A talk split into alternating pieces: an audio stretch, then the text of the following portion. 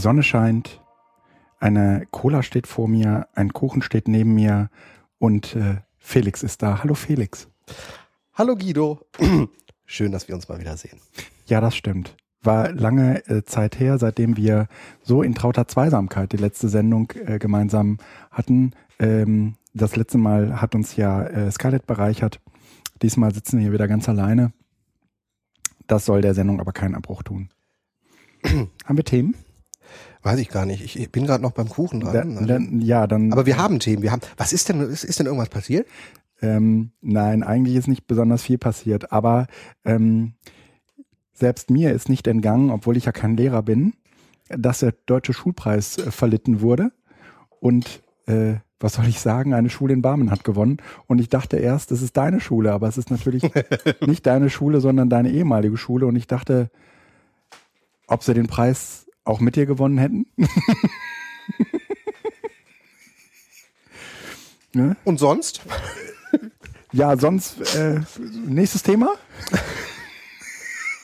nee, Felix, willst du? Nein, es war. Ähm, du, du, musst doch, du musst jetzt, du musst irgendwie mal Stellung nehmen. Ich bin da, genau. Ich bin, glaube ich, einfach verpflichtet und äh, dazu mal. genau, es gibt Themen, in denen, in denen äh, du gleich wenn nicht so viel redest, dann kannst du weiter Kuchen essen. Ich esse jetzt Kuchen. Das ist auch, das ist ein, vom Symbol her macht es mich etwas kirre, wenn du das Mikro hochklappst, weil ich das Gefühl habe, eigentlich ja. auch total uninteressant. Nee, nee, ich, ich, ich kann dir auf jeden Fall nicht zur Seite springen. Nee, das musst du, also wenn ich, du den Faden verlierst. Ich brauche, ähm, ich habe auch nichts vorbereitet. Ich will auch eigentlich jetzt eher nicht äh, ich will monologisieren. Nicht, ich will auch gar nicht reden. Ich will, ich will ich kann auch monologisieren und Kuchen essen. Weißt du, das geht bist du das, als, bist du das als Lehrer nicht gewohnt? Also zumindest zu monologisieren? Nein. Weil ich war ja in Barm. Natürlich nicht. Ich war ja in Barm und das ist ja ähm, quasi erwiesenermaßen eine Schule, ja, ja. wo das nicht gern gesehen wird. Also als ich die Bilder in den Nachrichten sah, weißt du, was ich da dachte? Was? Achtung, Treibhäuser der Zukunft. Ja. Das ist das Gebäude, ne? Ja, ja, ja, ja, das, sieht, das sieht aus wie ein Treibhaus, ne? Ja, das ist auch, genau. es ist auch eins. Ne? Es ist tatsächlich. Aber eins für Menschen, ne? Es ist tatsächlich im Sommer eins, das ist unglaublich. Mhm. Und ähm, also äh, ja, Barmen, die Gesamtschule äh, Barmen im Wuppertal, ähm, meine bisherige äh, Ausbildungsschule, da wo ich die ersten Schritte gegangen bin und äh, auch ein paar Narben hinterlassen habe, hat den deutschen Schulpreis gewonnen. Äh, wo haben Sie Narben hinterlassen? Bei dir oder an der Schule? Wo wir uns gegenseitig Narben hinterlassen haben. Mm. Ich glaube, das kann man so sagen. Er hat den deutschen Schulpreis gewonnen und ähm, die, mit denen ich vorher gesprochen habe, mögen sich an Worte von mir erinnern, dass ich sage, das wird nicht passieren, das kann ich mir nicht vorstellen. Ähm, umso erstaunter war ich, dass ich, während ich in den Auswahlgesprächen bei unserer neuen Schule saß, ich mich gewundert habe, dass ständig Nachrichten reinkamen und äh, mein Handy ständig irgendwie blinkte, aber mhm. ich konnte es nicht sehen, weil man ja in der Besprechung mhm. war. Mhm. Und ich hatte es auch gar nicht so richtig auf dem Schirm, dass das schon irgendwie so morgens um halb elf oder elf war das, glaube ich. Mhm. Ja, und dann äh, kamen viele Glückwünsche und äh, Kommentare von ehemaligen Weggefährten, aktuellen Weggefährten rein, die mir zu meiner ehemaligen Schule irgendwie die Glückwünsche aussprachen. Mhm. Und äh, ich war ehrlich gesagt erstmal vollkommen baff und wusste nicht so richtig, wo mir der Kopf steht, weil ich habe nicht damit, überhaupt nicht damit gerechnet. Mhm. ähm, Im Gegenteil, ich habe es sogar im Vorfeld eher als das wäre unverdient gesehen. Okay. Ähm, Siehst du das immer noch so? Nein. Mhm. Aber das äh, hat was damit zu tun, dass man ähm, irgendwann sich die Frage auch stellen muss, ob man möglicherweise mit seiner eigenen Meinung oder mit seiner Meinung, die man bisher hatte, einfach daneben gelegen hat. Oh. Mhm. Ähm, und äh, ich glaube, dass das äh, in dem Fall einfach irgendwann sind die Offensichtlichkeiten so klar, dass man einfach nochmal einen Schritt zurückgehen muss und überlegen muss, ähm, auf was basiert eigentlich deine Meinung und mhm. äh, dein Urteil. Mhm. Und ähm, Barmen, also das, das, das, da müsste man jetzt im Grunde genommen, also wenn man nach meiner Meinung dazu fragt, muss ich die komplette Geschichte, die ich mit Barmen hatte, mhm. aufdröseln. Ich bin da damals das erste Mal hingekommen aus der Uni keine Angst, das wird jetzt keine ganze Geschichte, aber Du ich, hast da ein Referendariat gemacht? ich war vor dem Referendariat schon lange da. Ich war das erste Mal an der Schule, da hatten die noch keine ausgebaute Oberstufe. Da haben die die ersten Mhm. mobilen Klassenzimmer von Apple gekriegt. Und ich habe äh, Schulungen mit dem Kollegium gemacht und habe dann äh, Viele das, Klassenzimmer, denn das denn? diese Wireless Mobile Classrooms, die heißen inzwischen einfach nur noch MCs. Früher hießen sie WMCs, also Wireless Mobile Classroom. Dann hießen sie irgendwann nur noch Mobile Classroom. Das sind Schränke, in denen sich 15 äh, Ah, nicht der, nicht der. Klassenraum ist mobil, sondern das, was im Klassenraum drin ist, Genau. ist mobil. Genau, und das war damals natürlich äh, hoch innovativ, weil neben den Computerräumen halt eine mobile Einheit angeschafft worden ist, um überall Informat, also mediengestützten Unterricht zu machen. Und ich habe das von der Uni begleitet, bin dann hinterher da ins Referendariat gegangen und ähm, das war sozusagen ähm, meine Schule. Okay. Ähm, und wie das so ist, das ist, war halt eine Schule im Aufbau. Damals war die irgendwie zwölf Jahre oder sowas alt, zehn, zwölf Jahre alt. Das ist also alles noch ganz Mhm. motiviert gewesen. Und dann stellte Kein man Kollegium, was sozusagen darauf zurückgreifen konnte, zu sagen, ja, das War schon- wert, das haben wir schon immer so gemacht Genau. oder das ging nie, das hat noch nie geklappt. und ein so. Kollegium, was immer nach vorne gerichtet war. Mhm. Also was immer gesagt hat, wir gehen das nächste große Projekt an. Ähm, ob es ein anderes Stundenraster war, ob es die Aufhebung der Differenzierung war, ähm, Was meint Aufhebung der Differenzierung? äh, dass du in den Gesamtschulen bist du eigentlich angehalten, äußerlich ab der siebten bzw. achten Klasse in E- und G-Kurse zu Mhm. differenzieren, Mhm. weil das abschlussbezogene Bedeutung hat Mhm. ähm, und im Grunde genommen die Dreigliedrigkeit des Schulsystems nach innen hin dann abbildet, sodass du sagen kannst, wer G-Kurse hat, ist schlechter, wer E-Kurse hat, ist besser. Mhm. Und wenn du gut genug bist in verschiedenen Fächern, kannst du Abi machen und wenn du das nicht bist, machst du Hauptschulabschluss. Okay. Und äh, das haben wir eben aufgelöst, sodass da nicht mehr, dass das nicht mehr getrennt worden ist, sondern zusammengeführt worden ist. Da hat die Chemie damals mit angefangen, sozusagen erstmal als Pilotprojekt, da war ich dran beteiligt. Na klar, ja. Und dann äh, kam Deutsch, Mathe, Englisch dazu. Und also das, äh, ich bin quasi mit dieser Schule gewachsen. Mhm. Und es ist aber dann, also auch progressiv gewachsen. Und es ist dann irgendwann an einen Punkt gekommen, wo ich festgestellt habe, hier ist jetzt der Saft raus, hier ist der, der Druck raus. Hier, Ja. wir, wir fangen jetzt an, uns sozusagen breit zu machen. Und ähm, das waren dann zwei, ich sag mal, es waren etwa zwei schwierige Jahre für Okay. mich, weil ich gerne, ich ein junger Lehrer, ich wollte noch, Heute nicht mehr, ne? Nee. Ähm, manchmal sehe ich mich in der Tat genau da wirklich danach. Aber nein, so ist es noch nicht. Ähm, sonst würde ich nicht da sein, wo ich bin. Aber ähm, ich versuche das systemisch einfach zu sehen. Ne? Das, das, da, da, da, das musste doch noch mehr gehen. Und ähm, das waren zwei Jahre, wo ähm, es immer an der Sache und also immer an, an, an Themen, an Sachen orientiert, aber eben doch teilweise auch ähm, sehr hart Mhm. einfach zuging. Okay. Mit Schulleitung und äh, SV Ja, und ja, verschiedenen Lehrergruppen und ähm, Empörung und Diskussionen und Nachmittagssitzungen bis spät in die Uhr, äh, bis spät äh, Mhm. in den Abend. Und also wirklich ähm, eine sehr, sehr intensive Zeit, die ich nicht missen möchte, weil sie wahnsinnig wichtig auch war. Mhm. Und ähm, das, was mich halt an Barm vor allen Dingen erinnerte, war diese Zeit. Also diese Innenansicht, Mhm. diese Ansicht von ähm, ähm, Konsolidierung vor Innovation, Mhm. die ich so erlebt habe. Mhm. Und der Schulpreis ähm, ist aber trotzdem total verdient. Und zwar genau zu diesem Ort, für diese Schule, für das, was da jetzt im Moment einfach herrscht.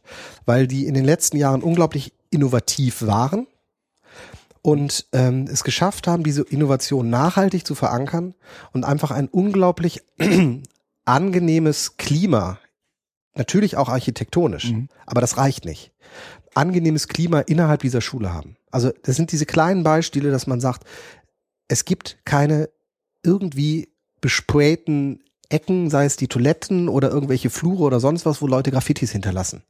Woran? Man hat, weil man respektvoll miteinander umgeht. Und zwar alle miteinander, mit dem Gebäude, mit der Situation, mit allem. Und das zieht sich ähm, durch alles durch. Ähm, und ähm, dieser, und dann machen sie natürlich sowas wie Inklusion. ich kann das kritisieren, Ja. auch wie die es umsetzen und trotzdem tun sie es. Sie Dafür haben sie ja offensichtlich auch den Preis gewonnen. Also Mit es, ein hieß, Teil. Ne, Es hieß irgendwie, diese Schule bekommt den Preis, weil sie dafür sorgt, dass jeder einen Abschluss machen kann. Genau, genau. Und das ist ja in der Tat so. Ich habe ein bisschen andere Zahlen, was die äh, zu Zusammensetzung der Klassen angeht, also dass da nur jeder sechste Gymnasialzuweisung Mhm. hat.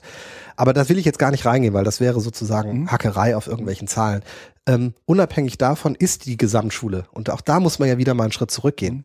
Ob es ein Sechstel ist oder die Hälfte, die Gymnasialzuweisung haben, die, die sich in die Oberstufe anmelden, sind definitiv mehr, als am Anfang Gymnasialzuweisung haben. Ja. Und damit unterscheidet sich die Gesamtschule und vor allen Dingen die Gesamtschule Barm, das muss man auch sagen, da komme ich gleich nochmal drauf zurück, eben von den meisten anderen Schulen, Hauptschulen, Realschulen, Gymnasien, Ja. die eben in der Regel weniger Leuten den Zugang zum Abitur ermöglichen, als in der fünften Klasse reingegangen sind. Mhm. Und in dem Sinne ist das natürlich auch unter dem Namen Inklusion, irgendwie könnte man das packen. ähm, jetzt habe ich den gerade einen Faden verloren. Ich hatte gerade gesagt, dass ich irgendwas nochmal aufgreifen wollte. Ich weiß es schon nicht mehr. Ähm, Barm ähm, hat also, wenn ich, wenn ich dies, wenn ich zurückgehe und einfach mir angucke, was sie geleistet haben und auch welche Stimmung in dem Schulhaus herrscht, äh, wenn man da reingeht, Mhm. verdammt gute Arbeit einfach in den letzten Jahren geleistet. Und wenn ich das, also jetzt auch als Lernprozess für mich, die, die Innenperspektive, die Innenansicht, die Mhm. Kenntnis von den inneren Strukturen, sagen noch nichts darüber aus, wie so etwas wirklich ist Mhm. oder nach außen wirkt. Mhm. Und ähm, es ist eben wirklich gut. Sie ist auch in Wuppertal eine der beliebtesten Schulen. Echt? Ja. Okay. Also sie hat doppelt so Äh, viele. jetzt ja sowieso, oder? Ja, aber das spielt, glaube ich, glaube, das spielt keine weitere große Rolle hier. Mhm. weil ähm, die Gesamtschule Barmen eh das Zugpferd hier in Wuppertal für die Gesamtschulen ist. Also die haben immer doppelt so viele Anmeldungen, wie sie Schüler aufnehmen können. Die anderen An Gesamtschulen haben in der Regel eine Parität zwischen Mhm. möglichen Plätzen und Anmeldungen. Mhm. Ähm, viele, die sich halt in Barmen anmelden, würden sich auch nicht an einer anderen Gesamtschule anmelden. Aber trotz alledem ist es halt eine Gesamtschule, die aus Wuppertal heraus entstanden ist. Also diese Kerngruppe kommt aus den vorherigen bestandenen Gesamtschulen. Und die wiederum kommt aus, also das heißt, diese Gesamtschulen untereinander sind ja nicht ähm, von Gott auf dieser, äh, diesem Fleckchen Erde gesetzt und aus sich selbst heraus gewachsen, sondern die haben eine gemeinsame Geschichte. Mhm. Und in dem Sinne ist einfach auch die Gesamtschule Barm in der Geschichte der Gesamtschule ein Schritt. Mhm. Ähm, und auch wenn es jetzt Barm gewonnen hat, spricht es letzten Endes einfach auch für die Wuppertaler Schullandschaft der Gesamtschulen, Ja. aber auch der anderen Schulen, die sowas möglich gemacht hat. Ja. Das ist ja nicht, das ist ja nicht ein Projekt. Also ähm, es gibt vor allen Dingen zwei Schulen, von denen sich die Gesamtschule Barm, äh, aus denen sich die sozusagen die Gesamtschule Barm gegründet hat. Und ähm, da waren offensichtlich Lehrer, die was weiter anders machen wollten. Ja. Und ähm, das ist halt 20 oder es ist 18 Jahre, 20, knapp 20 Jahre her, dass die das machen wollten. Und wir haben jetzt wieder eine ähnliche Situation. Ich will mich da gar nicht jetzt reinsetzen in Mhm. diese äh, Chronologie, aber wir haben auch jetzt wieder die Situation, dass wir eine neue Gesamtschule gründen, auch von Lehrern, die an der Gesamtschule Barmen sozusagen unzufrieden waren und gesagt haben, es geht nicht darum, ob es schlecht ist, aber ich glaube, es muss noch anders gehen. Der äh, derzeitige Schulleiter von uns hat äh, in dem pädagogischen Konzept geschrieben, ich weiß nicht, ob es besser wird, aber damit es besser werden kann, muss es anders werden. Okay. Und dieser Gedanke, einfach, wir müssen was Neues, was anderes probieren, weil das Beharren auf dem Status quo ist, das reicht nicht aus für die Zukunft. Wir müssen es probieren wenigstens. Das ist eine Sache, die halt immer wieder probiert worden ist. Aber was, was macht denn jetzt zum Beispiel die Gesamtschule Barmen anders, was, was ihr nochmal anders machen müsst? Oder warum dann auch? Ähm, ich hoffe, dass wir das, also ob wir das anders machen, weiß ich ja nicht, aber es gibt so ein paar Punkte, wo ich gespannt bin, wie Barmen das in Zukunft managt. Also Barmen ist eine. Inklusion, ist eine Schule, die Inklusion macht. Mhm. Ähm, aber es ist schwierig, eine Inklusions eine inklusive Schule aufzubauen. Weil wenn du in der Regel Klassenverbände hast Mhm. und setzt jetzt da gestreut, ähm, also wirklich Inklusion im Sinne von verteilen die auf die ganzen Mhm. äh, Klassen, äh, Leute rein, also ähm, Kinder mit Förderbedarf rein, dann ähm, belastet das routinierte Abläufe. Das heißt, du hast an der Gesamtschule zwar eh immer die Situation, dass du äh, unterschiedliche Leistungsgruppen in der Klasse hast. Mhm. Also du musst von Hauptschule bis Gymnasial immer im Blick haben. Mhm. Aber so ein Förderkind bringt noch mal eine ganz neue Brisanz rein, möglicherweise. Ähm, das heißt, was BARM nach meinem Kenntnisstand macht, ist, sie machen eine integrative Lerngruppe, sozusagen bündeln die ganzen in einer Klasse, die zwar Kontakt mit dem ganzen Jahrgang auch haben, aber letzten Endes so ein Zwischending. Das ist ein sehr guter Schritt zur mhm. Inklusion, aber es ist noch nicht final zu Ende gedacht. Und wir versuchen im Moment, und das ist verdammt schwer, das kostet verdammt viele Menschen, äh, also äh, Personenopfer, Ressourcen, ähm, die Kinder auf alle Klassen zu verteilen und wirklich inklusiv zu unterrichten, sodass nicht klar ist, wer ist das Inklusionskind. Und ein Förderlehrer bearbeitet halt mit das Material, ist aber ansonsten eher Manager. Das heißt, wir haben, wir versuchen ein anderes Setting zu machen. Ähm, mhm. dass das Kind also in der Klasse, also dass die Inklusionskinder wirklich unter den anderen Kindern komplett im Jahrgang verteilt sind. Okay. In jeder Klasse sind zwei bis drei Kinder oder zwei bis drei. Kinder ähm, mit Förderbedarf. Was sagen die Eltern von den Normalbegabten? Wir, das ist so, die Diskussion haben wir nicht. Weil das ist unser Schulprogramm. Das heißt, jeder, der sich bei uns anmeldet, das ist ja sozusagen keine, keine Änderung, die wir im laufenden Betrieb machen, ja. sondern das ist das Setting. Alles klar. Und in dem Sinne ist das keine Frage, die man, die gestellt wird, sondern mhm. stellt sich bei uns nicht, weil wir mhm. mit Lernbüros einfach aufgestellt, genau so aufgestellt sind, dass wir das machen können. Ähm, eine andere Sache ist die Mediengeschichte. Da entsteht BAM an, an, an, an sicherlich vorne, aber mit der ähnlichen Problematik wie alle anderen Schulen auch. Man hatte bisher ein Medienverbot und muss jetzt gucken, wie integriert man diese Medien. Mhm. Ähm, du kannst sie nicht einfach erlauben. Wenn sie einmal verboten werden. Wenn sie einmal kannst du nicht einfach erlauben, weil dann gibt es die Frage der, äh, der Haftung.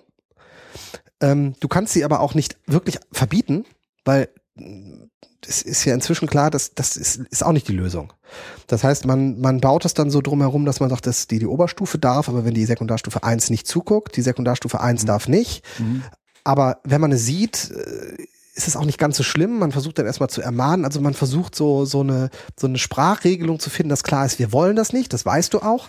Und deshalb tue bitte nichts, dass wir dir böse sein dürfen als Schüler. Mhm. Aber ansonsten ist es nicht schlimm, wenn du es nutzt.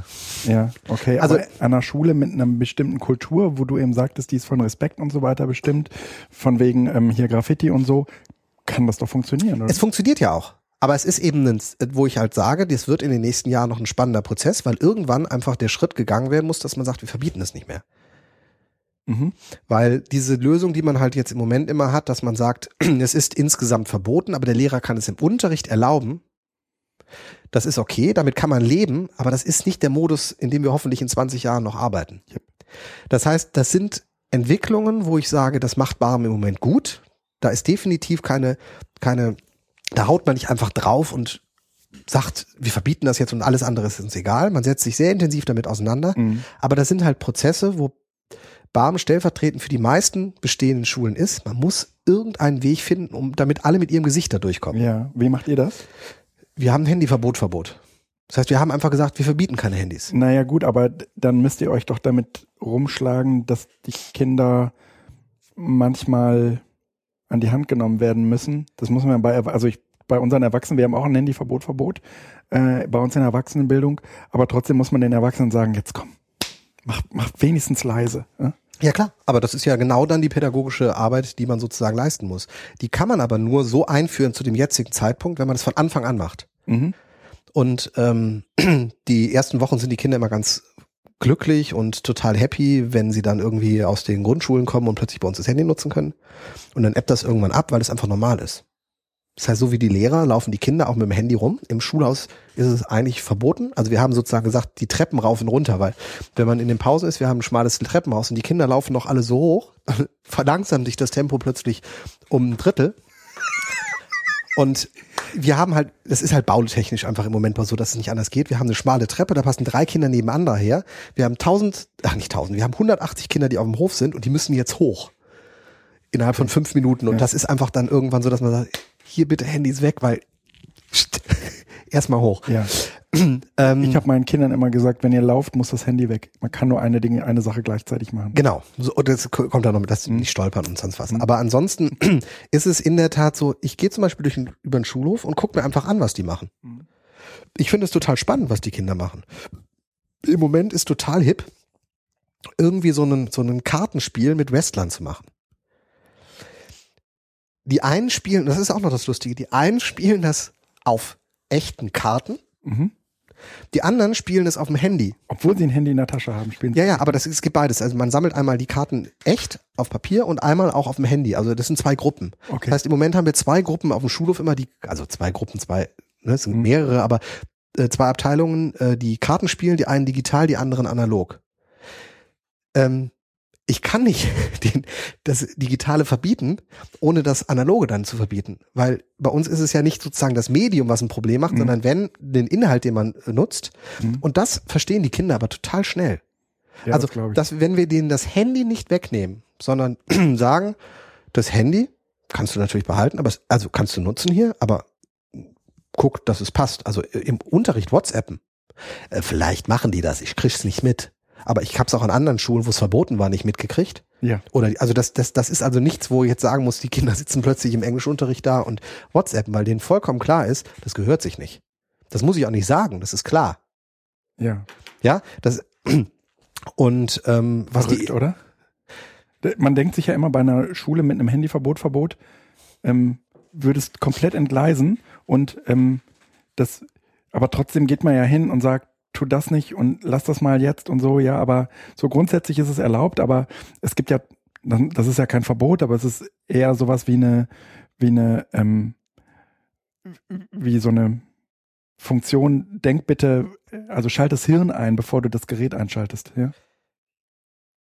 oder so normal wie du Blatt Papier, Stifte, deine Schultasche nutzt, nutzt du ja auch dein Handy. Und so wie du in deiner Schultasche möglicherweise äh, Spielsachen hast, die du aber Ja. auch im Englischunterricht nicht rausholst, ja, ja. oder im Englischunterricht anfängst, einen Brief zu schreiben, so machst du das natürlich auch nicht mit dem Handy. Also für die Kinder ist das auch eben nicht mehr nur das. Und die sehen natürlich auch dadurch, dass wir eine durch und durch ähm, digital arbeitende Schule sind, äh, dass auch die Lehrer das nutzen. Also wenn ich vorne mit dem Handy stehe, spiele ich ja nicht, Ja. sondern ich gucke in den Terminer, Ja. ich hake noch eben ab, was ich denen sagen musste. Das heißt, da ist, weil ich es ja auch nutze, eine Vorbildfunktion da. Mm. Aber also das sind so jetzt ganz grob. Das sind so ein paar Punkte, wo ich einfach sage, dass äh, Barmen hat zu dem Zeitpunkt heute, Ah, Und was ist, wenn eine WhatsApp reinkommt? ich habe WhatsApp die Notifications ein, abgeschaltet. Ich hasse WhatsApp. Aber ja, du meinst gut. das ist symbolisch. Ja, ich meine, dass irgendwie. Dann gucke ich kurz drauf und wenn es eine Abmeldung von den Eltern ist, dass das Kind heute nicht kommt, dann nehme ich das kurz zur Kenntnis. Und wenn ich sehe, das ist jetzt eher Arbeit, dann lege ich es wieder weg. Ah, du meinst bei den Kindern? Ja, das passiert, das passiert uns ja allen, dass man, also Kann ich sein, auch irgendwie gerade, als ich meinen Rechner anmachte, dann ruft er die Mails ab und du siehst ähm, dann direkt auch ähm, hier, da ist gerade was ge gekommen und ähm, Ja. fühlt sich dann direkt irgendwie und da muss Ist man okay. sich, ja, okay, Also die Kinder können dann sehr, sehr gut mit umgehen. Und ich Okay. möchte auch, meinetwegen dürfen die auch im Englischunterricht, also das ist jetzt sozusagen keine Erlaubnis, aber äh, wenn die im Englischunterricht das Handy auf dem Tisch haben und äh, nehmen zur Kenntnis, dass ihnen jemand geschrieben hat. Ja. Ja. Ja. bitteschön, dann sollen sie es machen. Also mir ist nur wichtig, dass sie eben dann nicht sozusagen sich davon ablenken lassen Mhm. und dann plötzlich weg sind. Aber ähm, wir hatten letztens eine Schülerin, die hatte einen Arztbesuch, aber die hat gesagt, ich komm, gehe jetzt erst in die Schule ähm, und schreibe meine Arbeit noch. Mhm. Ähm, dann kann ich danach zum Arzt gehen. Das wird zwar knapp, aber das will ich machen. Und die Mama ähm, klärt das mit dem Arzt, dass ich ein bisschen später komme und ruft mich dann eben an. Das heißt, die saß jetzt im Unterricht und das Handy klingelte. Mhm. Die Lehrerin, es gibt ja auch solche und solche, ist der Brust aufgestanden, hat das Handy weggenommen. Mhm. Ähm, die Schülerin ist dann zu uns gekommen und hat uns kurz erklärt, was los ist. Und letzten Endes muss man dann feststellen, okay, da sind zwei Dinge aneinander, aufeinander geprallt, Ja. aber letzten Endes konnte die Schülerin total plausibel sagen, erstens, warum das Handy auf dem Tisch lag und zweitens, warum es an war, weil eigentlich hat sie nur versucht, verschiedene Dinge zu managen Ja. und das hat sie verdammt gut gemacht. Also wenn eine Sechsklässlerin Ah, es hinkriegt, Okay. ihre Arbeiten so zu planen, dass sie die schreiben kann und gleichzeitig aber auch noch den Arztbesuch danach macht und der Mutter sagt, sie soll das koordinieren und dann eben anrufen, ob das okay ist. hätte man jetzt sagen können, gehe ich vorher zur Lehrerin und sag, es ruft mich gleich jemand Ja. an oder sagt der Mama, ich möchte das Ja. machen. Aber man jetzt mal von einer anderen Perspektive, Ja. letzten Endes ist das großartig, sich zu managen. Mhm. Und wenn das Handy so genutzt wird und dann auch mal im Unterricht meinetwegen stört, ich finde es nicht das Schlimmste dieser Erde. Zurück zu Barm. Ähm, Meine Kinder bräuchten dich als Lehrer. Beide. Mann, Ähm, ey. es ist eine gute Schule. Ich würde jedem empfehlen, auch die Kinder dahin zu schicken. Das habe ich aber auch immer, das habe ich immer tatsächlich auch gesagt. Ja gut, mit An Anmeldezahlen hat diese Schule ja kein Nein, Problem. aber es geht ne? einfach nur darum, dass ich eben ähm, äh, deutlich machen möchte, das ist eine gute Schule. Diese Mhm. Schule ist grundsolide. Mhm. Ähm, und zwar im besten Sinne, wie man es denken kann. Es ist, Mhm. sie hält sich an die Vorgaben, da ist kein Gemauschel, da ist kein, kein, ähm, wir probieren das jetzt mal und es ist aber rechtlich nicht ganz sauber. Also ich meine, letzten Endes ist das Handy-Verbotsverbot eine Eine rechtliche Grauzone, Mhm. weil es noch nicht ganz geklärt ist. Solche Dinge gibt's in Barm nicht. Die Dinge sind klar. Mhm. Sie sind demokratisch abgestimmt. Mhm. Sie sind nichts wie interpretieren. Es ist Mhm. alles im besten Sinne des Ideengebers auch. Auch was die Unterrichtsinhalte und alles angeht. Und in dem Sinne ist es einfach eine gute Schule. Es ist keine innovative Schule im Sinne von, die ähm, loten die Grenzen aus und gehen ans Maximum. Was Aber ja die- teilweise deutsche Schulpreisschulen waren. Und das war auch sozusagen das, wo ich gesagt habe, das kann ich mir nicht vorstellen. Aber es ist Mhm. eine verdammt gute Schule in seinem Gesamtpaket, was Mhm. Stimmung, Inhalte, Output ähm, und Arbeitsatmosphäre einfach angeht. Aber Felix, weißt du, wie man sowas häufig auch nennt? Betriebsblindheit. Ja, ne? das ist, dem, dem bin ich verfangen, das muss man wenn, wenn, wenn man selbst da lange Zeit auch so drin war und ähm, vielleicht sich selbst damit auch nicht zufrieden gegeben hat, sondern mehr wollte, ähm, dann auch nochmal rausgezogen ist, das Fürchten zu lernen und ähm, Ja, ähm, vor allen Dingen, ja? ich meine, bei mir ist jetzt kommt noch hinzu, äh, wir haben ja nicht viele Hörer und ähm, ich habe zu noch Hallo? viel, viel wenigeren eben auch meinen Frust teilweise dann eben über meine, meine Ex-Schule irgendwie deutlich gemacht.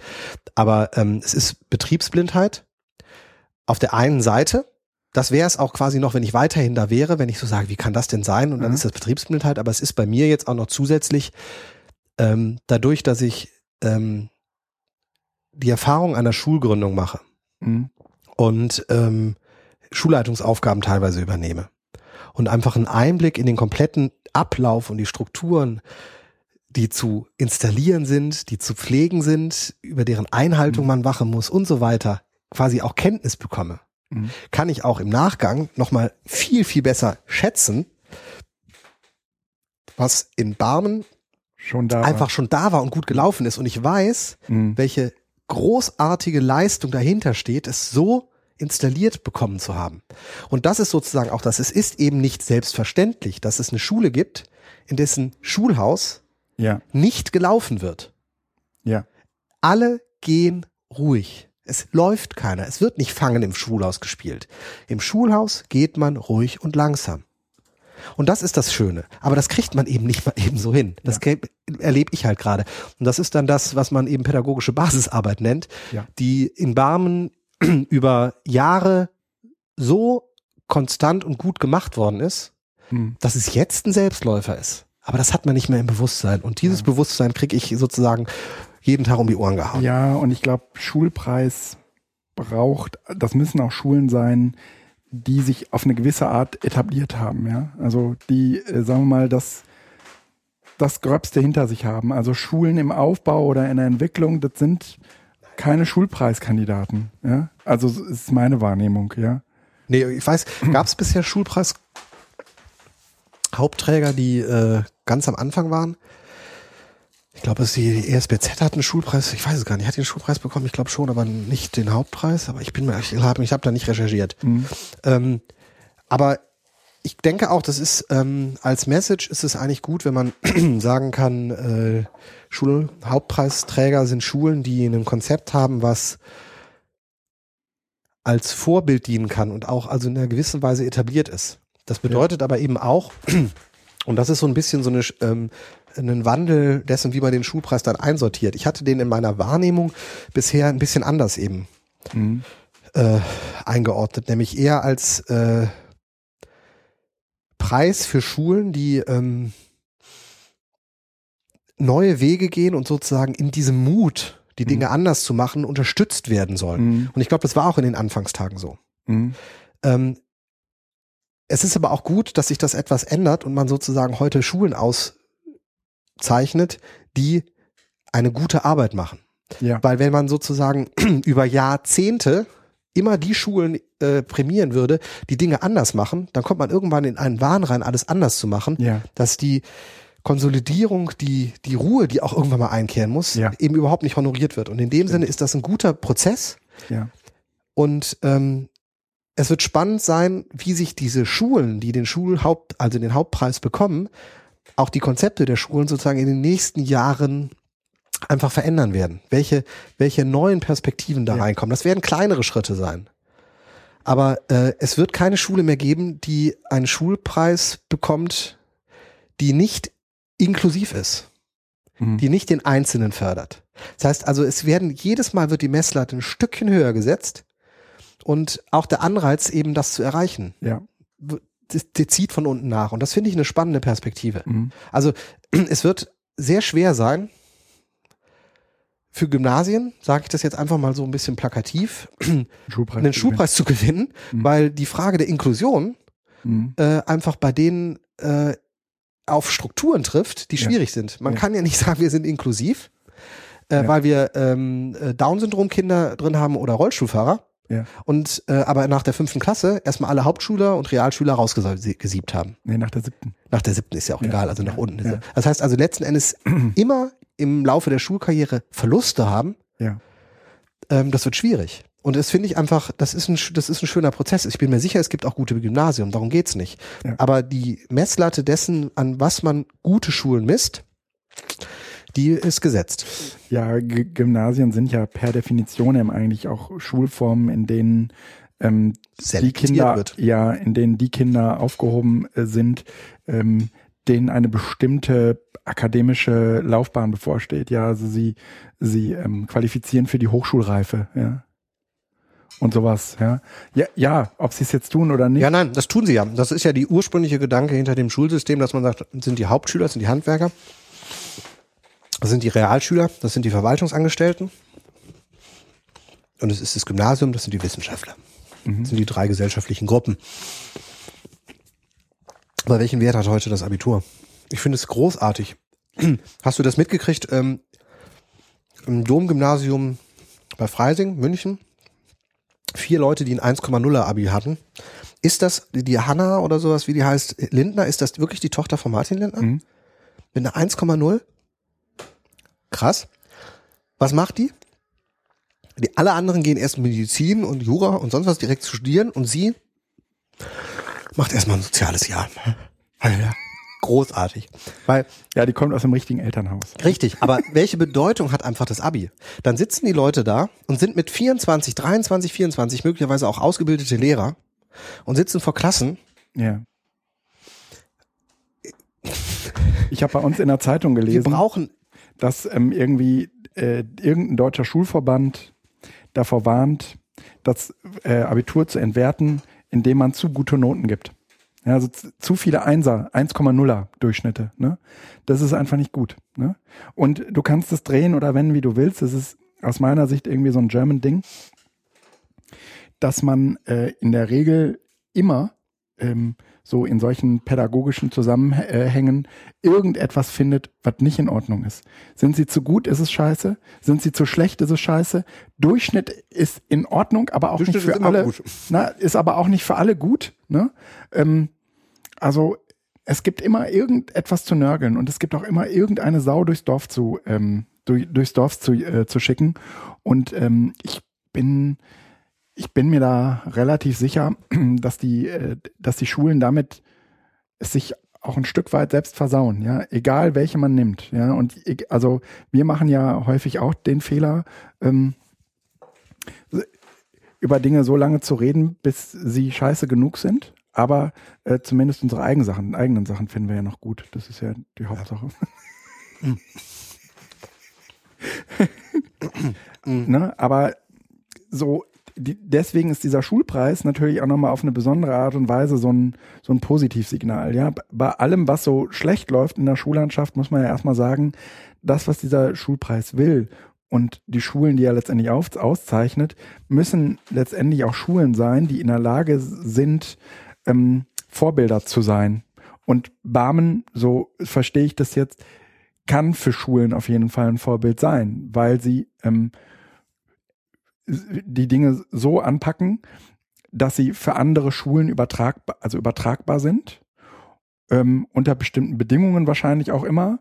Aber ähm, ja, die Konzepte von BAM kann man zumindest sich als Vorbild nehmen, weil sie nicht auf irgendwelchen Sonderregelungen oder ja. Sonderabsprachen oder ähm, ja. einem Status als Projektschule berufen, so wie Bielefelder Laborschule, wo man sagt, das ist zwar toll, dass ihr das macht, ja. aber leider vollkommen unwichtig, weil wir es nicht übernehmen können. Oder wo man sagen muss, das braucht unglaublich viel Geld, damit man das machen kann, was ihr macht. Also so Privatschulen-Ding. Halt, genau, das ist natürlich klar, dass die alles super innovativ machen können, aber BAM macht halt eine Regelschule gut. Und es mhm. geht. Mhm.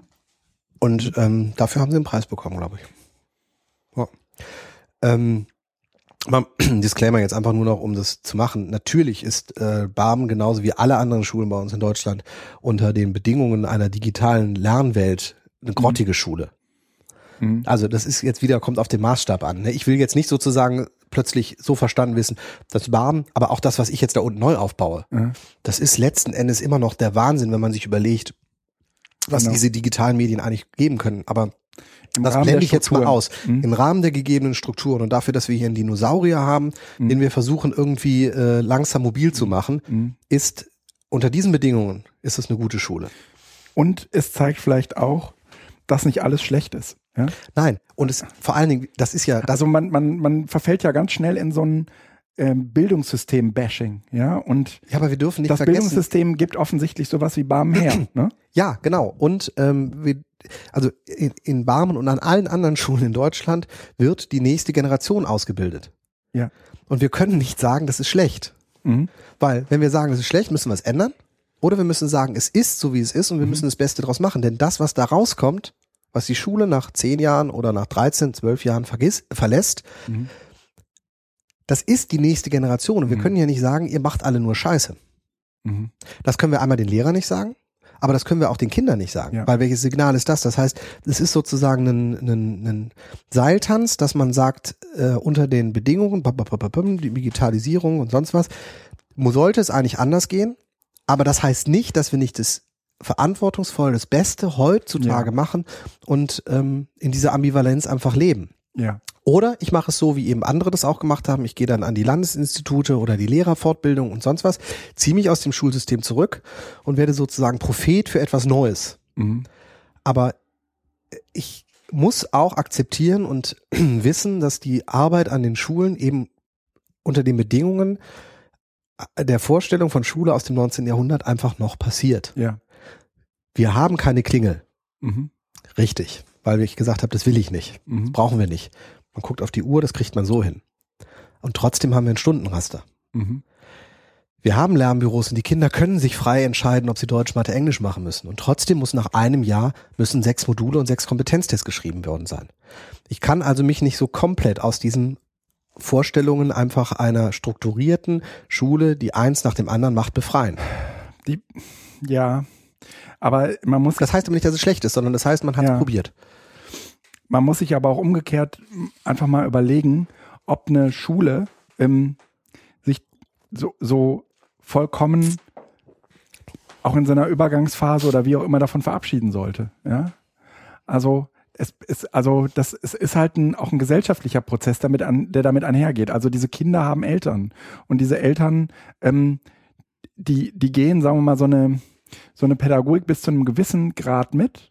Aber ich glaube, es gibt ganz, ganz schnell auch irgendwann so ein, so ein, so ein Riegel, wo auch Eltern sagen, nee, da habe ich Sorge, dass die nichts lernen. Oder keine Ahnung, unbegründete Sorgen natürlich für Eltern, ja. Mhm. Weil ähm, Kinder lernen nie nix, ja, sondern die lernen immer was, ja. ja, wirklich, es, ja. Es, es, ist vielleicht nicht immer unbedingt das, was sie früher in der Schule gelernt haben, aber natürlich lernen die da was. Und ähm, mit diesen Eltern muss man ja irgendwie äh, hantieren. Und da kann man natürlich sagen, ja, für die ist ganz gut, dass wir noch das Gymnasium haben. Da können wir die, da, da können, also wir, wir haben wir die, ne? andersrum, da können wir sie aufs Gymnasium schieben. Genau. Ja, da können wir. Das Gymnasium ist nichts für Schüler, sondern das ist etwas für Eltern, deren Kinder, ja. So. Ja, ja. Ja, ja. Ist, so, und, und alle anderen gehen dann bitte auf, äh, auf die Advanced ähm, äh, äh, Schulen, ne? wo, wo man auch als Eltern äh, in der Lage sein muss, damit umgehen zu können. Das ist eine, eine sehr, sehr schöne Überleitung zu einem Artikel, den ich gelesen habe, der da so im weitesten Sinne mit im Zusammenhang steht. Also wir springen jetzt so ein bisschen in der, in dem, was wir uns äh, erzählen wollten. Wir sind jetzt so ein bisschen bei den empfehlenswerten Artikeln und ich habe etwas, ich habe gestern einen Artikel gelesen über Parents as Modern Learners. Ähm, Machst ist, du eigentlich noch Kapitelmarken oder ja, ja, gibst du das jetzt auf? Na, natürlich mache ich Kapitelmarken. Ich habe gerade eine gesetzt. Für welchen ähm, Player denn? Ach, ähm, ich hoffe irgendwann für alle. Aber ähm, der, der das im Moment ganz vernünftig tut, ist Instacast. Eingestellt, weißt du, ne? Instacast ist eingestellt? Mhm. Oh Mann, ey, weißt du, wie viel Geld ich denen in den Rachen geschoben habe? Ja, sie haben es aus finanziellen Gründen eingestellt. Das ja. war nicht genug. An, an, an mir lag's nicht. Ne? Ja. Also sage ich das gerade. Ich finde es hochgradig frustrierend, dass Apple sich da verweigert. Ja. Und äh, die anderen Player sehen grauenvoll aus und Instacast ist eingestellt worden. Ja, trotzdem, aber Instacast kann man doch benutzen, oder? Ja, man kann es noch benutzen, aber es hat keine Zukunft und deshalb werde ich es nicht benutzen, weil ich keinen Bock habe, äh, auf was zu setzen, was möglicherweise mit dem nächsten naja, Update dann kaputt meine, ist. So ein, so ein Ding braucht auch keine Zukunft, weil eigentlich ist es nur dazu da, um irgendwie Podcasts runterzuladen. Ja, aber mit dem nächsten Update geht's ja nicht mehr und dann hängst du da und kannst, nee. Und was, was, was nutzt du jetzt für ein, für ein Ich habe jetzt komplett auf Podcasts von des iOS. Ey, soll ich dir mal was verraten? Das ist noch so ein bisschen auch so ein schönes Evernote-Ding. Ähm, ich habe jetzt leider mein Handy nicht dabei. Ähm, Soll ich dir mal eben holen? Ja, hol, hol mal eben mein Handy. Ich hol mal eben dein Handy. In der Zwischenzeit mal schauen wir mit dem Thema weiter. Ja? Ähm, aber das muss ich so laut machen. Das machen wir dann gleich, ne? Ach so. Was machen wir dann? Machen wir eine, eine Pause oder was? Dann, dann, dann würde ich in der Zwischenzeit mal, ähm, was weiß ich, hier, äh, hier, das ist schön.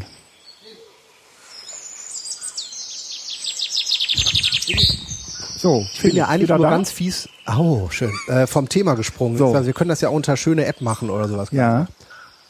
Jetzt, jetzt, ähm, ah, hier, so. Jetzt wird das so langsam, hoffe ich, ausgefadet. Ja, wunderbar. So muss das sein. Ähm, ja, also wir sind wieder da. Ich habe mein Handy auch wieder und ich sage euch jetzt mal eben schnell die App, die man dafür braucht, weil sie einfach ganz großartig ist. Komm schon. Eyecatcher. Eyecatcher macht folgendes. Also Eyecatcher? Was? Eyecatcher. Wo I, ist das denn? Hier. E-Catcher. RSS-Feeds einfach nur? Nee, iCatcher macht folgendes. Das ist ein ganz normaler Podcast, ähm, Runterlader und Anhörer. Aber du kannst deine Kapitelmarken komplett an Evernote übergeben. Also du kannst, ähm, zum, du kannst zum Beispiel sagen, oh, interessante Stelle und liest, liest so ein Lesezeichen ab. Und überall, wo du diese Lesezeichen weggedrückt hast, ähm, werden sozusagen diese, diese Minuten mhm. mit an Evernote übergeben, wenn du das ähm, irgendwie, wie heißt das, weitergeleitet, wenn du es weiterleitest. So, ne? Also du kannst es an Evernote weiterleiten und iCatcher übergibt dann auch. Wenn man sozusagen als Archiv benutzt Evernote, dann kann man das gut damit Naja, machen. und gerade wenn du so Podcast hörst, ne, dann, dann sind die Stellen, die du jetzt wichtig findest, nicht unbedingt die Kapitelmarken, die dir ähm, der, der Podcast-Produzent ja. vorgibt, sondern da ist irgendwie so eine Stelle dabei, wo du denkst, Mensch, geil, cooler, ne? Cooler Ansatz, ja. ja. Und die, die, die kannst du einfach mit übergeben. Das äh, fand ich auf jeden Fall, ich glaube, das habe ich auch irgendwie von diesem coolen Evernote-Blog, was du mal empfohlen hast. Evernote für Pfiffige? Äh, Evernote für Pfiffige, ne? Die habe ich seitdem auch abonniert. Bin ganz ja. glücklich. Ne? Nutzt es nicht, aber Nee, ich, Bock gut. Ja, also, ich, ich nutze es seitdem immer mehr, ja. Also, weil mir immer mehr klar wird, was man damit eigentlich tut. Ne?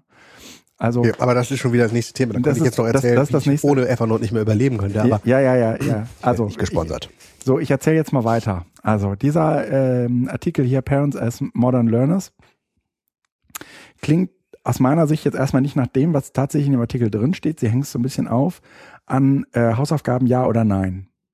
Und sie sagen, äh, und sie machen an diesem Beispiel, also diese Auseinandersetzung äh, in, in Schulumfeldern, ob man, ob man Hausaufgaben noch braucht oder nicht, ähm, hängen sie so ein bisschen äh, auf, woran eigentlich das Problem ähm, mit einer, einem, einem Bildungstransfer also einer Bildung, wo die, wo das Problem der Bildungsrevolution eigentlich schlummert. Mhm. Und ähm, dieser Artikel macht es vor allen Dingen an den, an der Angst der Eltern äh, fest, dass es ihre Kinder äh, noch nicht mal in die Mittelschicht schaffen, wenn sie in der Schule keine Hausaufgaben machen. Und also es hm. geht um Parents as Modern Learners. Inwieweit haben die Eltern als moderne Lerner was mit den. Kindern und den Hausaufgaben zu tun?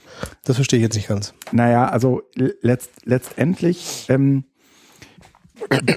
sind Eltern äh, in einer Zeit groß geworden, mit Schule auch groß geworden, ähm, wo, also wo man eben noch ganz, ganz anders lernen musste. Mhm.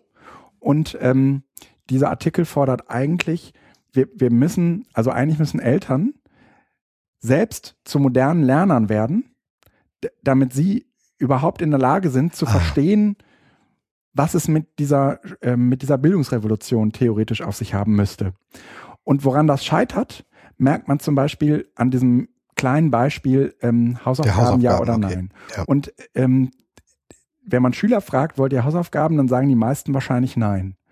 Ähm, wenn man die Wissenschaft fragt, sagen die allermeisten Studien, ähm, ha äh, Hausaufgaben selbst nehmen eigentlich überhaupt, haben überhaupt keinen Einfluss auf die, auf die ähm, zu erlernenden Fäh Fähigkeiten oder Fertigkeiten.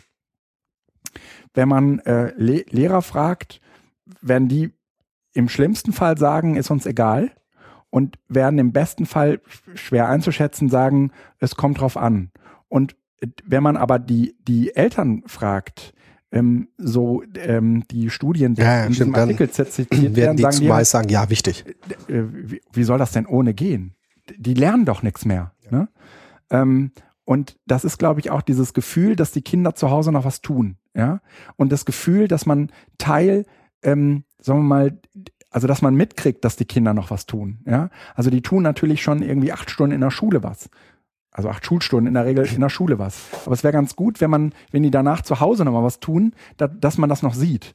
Und ähm, Jöran hatte irgendwie vor kurzem Artikel auf äh, Facebook ähm, verlinkt, da ging es ich glaube, im Spiegel wurde das auch hier in Deutschland diskutiert, Hausaufgaben ja oder nein.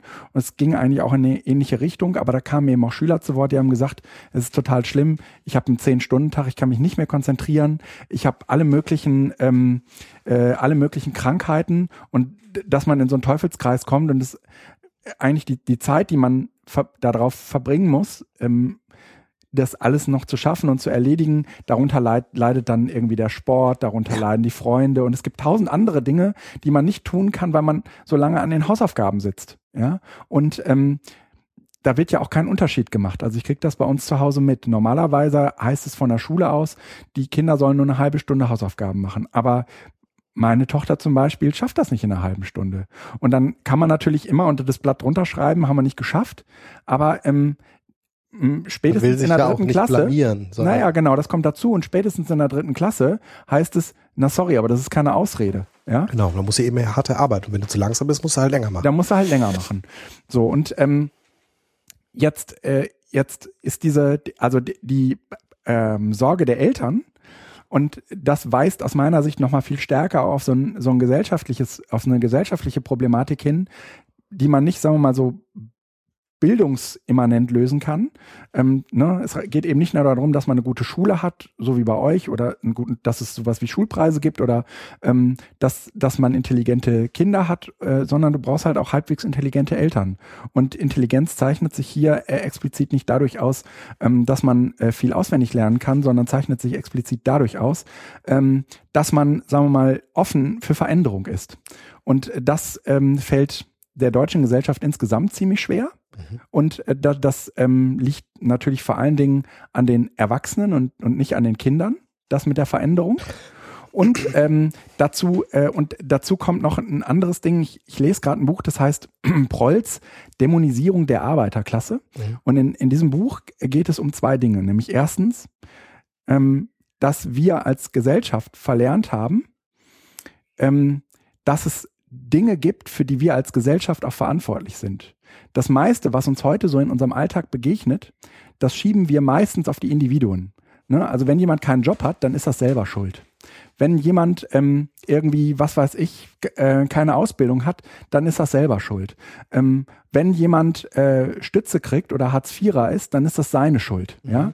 Ähm, und wir sehen das nicht als eine gesellschaftliche Verantwortung, äh, das, uns darum zu kümmern. Ja? Mhm. Ähm, und das, der, der, der zweite Punkt ist, ähm, das, das ist neoliberales, äh, ja, das, neues soziale marktwirtschaftliches Gedankengut. Ich, woll, so. ich wollte das als Gewerkschafter jetzt nicht so raushängen lassen, aber ähm, dieses, dieses Wesen, also diese Charaktereigenschaft, ähm, Gemeinsam Einzelnen Verantwortung dafür zu, über, zu übergeben, dass sie so sind, wie sie sind, ja. Mhm. Wenn du schlecht in der Schule bist, bist du selbst schuld, ja. Mhm. Häufig sind die Kinder nicht selbst schuld. Nein, ne? nein. Aber das ist sozusagen irgendwie das, was, was Eltern dann im Kopf haben. Wenn du nichts tust, dann bist du selbst in Schuld, wenn du am Ende irgendwie keinen Job, oder bei mir war es der Müllmann, ne? Meine Eltern haben immer gesagt, wenn du nicht lernst, wirst du Müllmann oder so. Ähm, aber diese. Die, Und geschadet hat's dir auch nicht. Geschadet hat mir, hat's mir natürlich auch nicht, natürlich. ähm, so, das ist, das ist das eine Problem. Und das, das andere Problem ist, dass wir so ein Streben nach, ähm, äh, sagen wir mal, nach der Mitte haben. Also die Politik sagt uns, ähm, hier, wir setzen uns ein für die Mitte, damit erreicht man auch 80 Prozent aller. Das ja, ist natürlich vollkommen falsch. Wir sind ja alle Mitte. Genau. In Wirklichkeit ist die Mitte maximal 30. Wahrscheinlich ist die Prozent, wahrscheinlich ist die Mitte noch viel, viel kleiner, als wir alle glauben. Ähm, aber ähm, in diesem Buch Prolz äh, wird halt sehr, sehr schön beschrieben, dass die Leute, die nicht in der Mitte sind, sich auf jeden Fall einbilden, in der Mitte zu sein oder zumindest irgendwie versuchen wollen, alles daran zu setzen und den Eindruck zu erwecken, Teil der Mitte zu sein. Und das äh, gilt sowohl für den, für, die, für den oberen Rand der Mitte als auch für den ganz, ganz unteren Rand der, der, äh, der Mitte. Aber Mitte, wie das Wort schon sagt, meint Mitte, ja? ähm, die verlorene Mittelschicht, Abiturtext von 2009 oder 10. Ähm, Geißler, ich weiß es gar nicht, aber das war genau das, das es geht damit, die, die, die, die dünnt aus. Also wenn genau. wir das anschauen, hast, also das ist relativ dick, der Bauch wird aber dünner, weil es steigen ein paar nach oben, ja. es rutschen viele nach unten ja. und die, die nach unten gehen, glauben immer noch daran, dass sie sozusagen mit mehr Arbeit ist, doch in der Mittelschicht halten können. Und dieser genau. Trugschluss ist sozusagen, wird von so einem höhnischen Lachen derer, die nach oben ja. wegrutschen. Also es ist doch Wahnsinn, dass wir, jetzt kamen auch vor ein paar Tagen, die Anzahl der Millionäre in Deutschland irgendwie um 30 Prozent gestiegen ist. Weißt du, da denke ich mir, das, das kann doch nicht sein, weißt du? Und, und wir geben jetzt irgendwie 1,3 ja. Milliarden Euro für irgendein Kampfschiff aus. Ja. Oder irgendwas war da doch jetzt wieder und Griechenland bettelt um ein paar Millionen, damit sie. Also ja. wir haben eine so abstruse Machtverteilung ja. und, äh, und Gerechtigkeitsempfinden, was wir ja alle mittragen. Ja, und, und ich alle, auch. Und alle sind sozusagen von diesem, von diesem Wunsch beseelt, nicht Teil der Unterschicht zu sein. Genau. Ja, Bloß also nicht, weil das ist sozusagen die Dämonisierung des Pols. Genau, ja, genau. Ja. Ja. Also so, ist sozusagen nach oben zu schaffen oder zumindest in die Mitte zu schaffen. Ja? Und die Politik macht auch nur, nur noch Politik für die Mitte. Ja? Also das ist sozusagen, ne, das ist der, der große Heilsbringer. Und jetzt ist es so, ähm, dass die, dieser Glaube an die Mitte, ähm, zumindest laut diesem Artikel, und ich kann das aus meiner Sicht irgendwie total gut nachvollziehen, ähm, in Eltern diese Sorge wachrückt, äh, wachruft, dass es ihre Kinder nicht in die Mitte schaffen werden. Und weil sie dafür selbst verantwortlich sind, müssen sie was tun. Und das einzige Mittel, was sie sozusagen sichtbar äh, vor sich haben, ist, ist Hausaufgaben dass die Kinder ihre Hausaufgaben machen. Ja, und das fühlt, das ist, äh, würde ich glaube, also aus meiner eigenen Perspektive würde ich das so unterstützen, aus der eigenen Wahrnehmung. Ähm, und es ist sogar verständlich weil das, was wie bisher äh, Schule ganz, ganz stark funktioniert hat, war Büffeln. Also mit Büffeln konnte man es schaffen. Äh, wir stellen aber doch heute zunehmend fest, dass die besten Abiturientinnen oft am Nichts Ende nicht müssen. die sind, ja. die die ganze Zeit gebüffelt haben. Das gibt's auch, aber das sind mhm. wenige. Die meisten, die ein großes gesellschaftliches, soziales, irgendwie politisches Engagement gezeigt haben. Weil denen nämlich gewisse Dinge und Zusammenhänge einfach auf einer anderen Ebene klar werden, die stärken ihre Kompetenzen und schaffen es. Vielleicht würden sie noch besser sein, wenn sie am Ende auch noch wie ein Wahnsinniger gebüffelt hätten. Ja. Aber das ist nicht der entscheidende Punkt. Vielleicht ist, ist, ist die Frage das nach dem, was, was gut ist oder was besser ist, äh, auch eine Definitionsfrage. Ja, genauso wie die Definitionsfrage der Mitte eine Definitionsfrage ist. Sicherlich. ähm, aus dem täglichen Schulleben ergibt sich daraus noch eine sehr lustige Beobachtung. Wir haben morgens Lernbüros. Das Mhm. heißt, die Kinder haben jeden Morgen anderthalb Zeitstunden von halb neun bis zehn Uhr Zeit, an Deutsch, Mathe oder Englisch zu arbeiten. Mhm. Wir haben Kinder, die nutzen diese Zeit intensiv und schaffen ihre, ihren Soll, also den im Lehrplan Mhm. vorgeschriebenen Soll für die Klasse, in dieser Zeit hervorragend. Sowohl notentechnisch wie auch zeitlich, die teilen sich das ja selbst ein, kommen Mhm. sie mit dieser Zeit hin. Das Mhm. heißt, auch mittelmäßig begabte Schülerinnen und Schüler schaffen dort gute Ergebnisse. Mhm. Das heißt also, es ist offensichtlich sogar noch mehr Zeit, als ihnen eigentlich mit der Grundschulempfehlung zustehen würde. Die Mhm. bewegen sich auf einem besseren Niveau, als, als aus der Grundschule kam. Diese Schüler gehen um 15.30 Uhr nach Hause und haben nichts mehr zu tun. Die Eltern kommen zu uns und sagen, nein, ich mache jetzt erst das Positivbeispiel Okay, ich bin gespannt. wie dankbar sie sind, was wir mit ihrem Kind getan hätten. Das käme nach Hause, es sei glücklich, es sei entspannt, es bringt gute Noten nach Hause und es kann am Nachmittag spielen. Wie wir das schaffen würden. Es würde zwar keine Hausaufgaben machen, aber das wäre nicht schlimm, es leistet ja die Sachen. Und dann sagen wir einfach nur, ja, ihr Kind hat verstanden, die Zeit dann zu nutzen, wann es sinnvoll ist. So, das ist das eine. Das heißt, es funktioniert in einem Setting auch ohne Hausaufgaben. Jetzt gibt's andere Kinder, die fragen mich nach jedem Lernbüro, ob sie die Bücher mit nach Hause nehmen dürfen. Also eigentlich haben die Kinder die Bücher nicht, aber ich leise halt aus, weil will ich denen ja nicht im Wege stehen. Über die Hälfte der Kinder, die das Buch mit nach Hause nehmen, sind die, die im Lernbüro nichts getan haben. Mhm. Das heißt, die sitzen da und träumen hier, träumen da. Ich muss also immer wieder ermahnen, so, denk dran, zurück zur Arbeit, guck, dass du die Zeit hier nutzt. Und mit einem Kind habe ich dann mal ein kurzes Gespräch angefangen. Warum, warum nutzt du die Zeit hier nicht? Das ist ja egal, ich muss doch eh heute Nachmittag noch zu Hause arbeiten. Das heißt, das Kind sagt, okay, ich habe einen Workload, den muss ich erfüllen. Da meine Eltern eh wollen, dass ich zu Hause nochmal arbeite, weil ich Hausaufgaben machen muss, und obwohl es keine aufgibt, Nee. sagen die, pass mal auf, wenn ich heute eh was machen muss, mache ich das doch nicht in der Schule, wenn ich die gleiche Sache nochmal zu Hause machen muss, weil meine Eltern mir eh nicht glauben, dass ich schon fertig bin. Deshalb macht er in der Schule nichts, damit er dann zu Hause es wenigstens sinnvoll macht. Das heißt, da Da entsteht, muss man aber doch mal mit den Eltern sprechen, das ist ja furchtbar. das ist schwierig. krass. Das ist schwierig, weil letzten Endes die Eltern ja eigentlich ein total ehrenwertes Ziel haben. Sie wollen, dass ihr Kind lernt. ja. Und die haben die Skepsis gegenüber der Schule, dass die das schon richtig macht. Das ist eher das Problem. Ja. Aber da kann man nicht dran. Sondern das, im Grunde genommen unterstützt das einfach nur deine These. Die Mhm. Bedingungen, unter denen die Eltern Schule sehen, Mhm. Bricht mit modernen Lerntheorien, aber führt dazu, dass das Kind sich natürlich auch genau so verhält. Ja. Und ich finde es vom Kind sogar intelligent zu sagen, pass mal auf. Wenn ich am Nachmittag eine Stunde was machen muss, dann sitze ich morgens wenigstens eine Stunde rum. Es ist zwar Ja. blöd, weil mir der Nachmittag fehlt, aber wenigstens bin ich ausgeruht. Ja, aber weißt du, weißt du, dazu kommt auch noch etwas. Es gibt natürlich solche und solche Schulen. Es gibt Schulen, die sagen von vornherein, ja, wir sind hier eine Schule, aber wir sind, äh, wir, wir können nicht, wir können hier nicht alles tun für ihr Kind, ja. Sie, sie müssen da auch nochmal selbst ran. Das erwarten wir auch von Eltern. Das erwarte ich auch, Erziehung, aber nicht Lernen. Doch, das ist bei unserer Grundschule zum Beispiel so.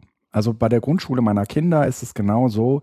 Die erwarten, dass ähm, zum Beispiel hier einmal eins rein oder was, ne, solche Äh, Dinge. Achtung, auch bei uns an der Schule gibt es keine Hausaufgaben, aber die Eigenverantwortung der Schüler, jeden Tag zehn Minuten Vokabeln zu lernen. Okay. Und einmal eins rechnen ist sehr, ist sehr, sehr ähnlich, weil es dort um äh, Fähigkeiten geht, die Ja. sozusagen durch Repetition ja. einfach eingeübt werden, die man dann irgendwann auch sein lassen Ja. kann mit dem einmal eins. Aber Vokabeln kann man nicht in der Schule lernen, sondern die kann man nur lernen, indem man jeden Tag ein kleines bisschen macht. Ist einfach so. Ja, ja, ja. Okay, aber ähm, das ist vorher, ähm, sagen wir mal, gut kommuniziert worden, welchen Teil der ähm, schulischen Arbeiten die, die, die Eltern, wenn sie Zeit und Muße haben, zu Hause noch mitbetreuen müssen, oder? Ja. Ja. Also das würde ich sagen, es muss klar kommuniziert werden und ähm, dann kann man, glaube ich, Eltern auch diese Angst nehmen, dass die Kinder nichts tun. Bei uns haben sie in der, Gru- in der Grundschule, das war ein ähnliches Phänomen, in der ersten und zweiten, ersten und zweiten Klasse die Hausaufgaben abgeschafft Ja. und haben die Hausaufgaben in, in die Schule verlegt. Mhm. Also die haben halt einfach Eine in die, Stunde länger hinten gemacht. Genau, gemacht. sogenannte Lernzeit und machen Genau. jetzt in der dritten, vierten Klasse werden die jetzt auf die weiterführende Schule vorbereitet und dann müssen wir das halt äh, eigenständig zu Hause machen. Ähm, aber zweite, dritte, äh, erste, zweite war das so und es gibt Eltern, die haben damit ein Riesenproblem. Ja? Mein Kind tut ja nichts mehr. Nee, nee, die, die, äh, die, die haben Sorge, die wissen nicht, was ihr Kind tut. Ja. Also erste, Ja, zweite, äh, erste, zweite Klasse, ja. da kommen mal die ganzen Curling-Eltern. Also ne, die, die ihr Kinder nicht, die ihre Kinder nicht loslassen können und äh, wollen natürlich genau wissen, wann macht das Kind eigentlich was und wie steht es zu welcher Sekunde in dieser Schullaufbahn. Okay, und jetzt komme ich und sag, das Bedürfnis der Eltern kann ich nicht ignorieren und sagen, das ist falsch, sondern ich muss es aufgreifen. Genau. Und wie greife ich das auf? Indem ich zum Beispiel ein Logbuch einführe. Ja, das haben sie bei uns nicht gemacht. Mhm. Ja, also Mhm. das ist das sozusagen, das ist unsere nicht Reaktion, sondern wir haben das ja schon erahnt und haben das sozusagen von vornherein eingeführt. Ja. Das Kind dokumentiert, was es wann tut. Und Ja. wenn sozusagen jetzt diese Dokumentation nicht so ist, dass die Eltern Ja. daraus schlau werden, Ja. dann ist es ein gemeinsames Gespräch, dass man gucken kann. Erstens liegt es daran, dass das Kind das nicht ausführlich ausfüllt, sondern da nur reinschreibt Mathe. Bei Mathe, Mhm. Mathe, das sagt tatsächlich nichts. Oder Mathe, Doppelpunkt, Seite 125. Ja. Ja. auch das sagt nicht. Das heißt, die Eltern wollen gerne wissen, was es gemacht hat. Mhm. Das Kind sollte angehalten werden zu sagen, welche Seite, welches Thema Mhm. und welche Aufgaben. Mhm.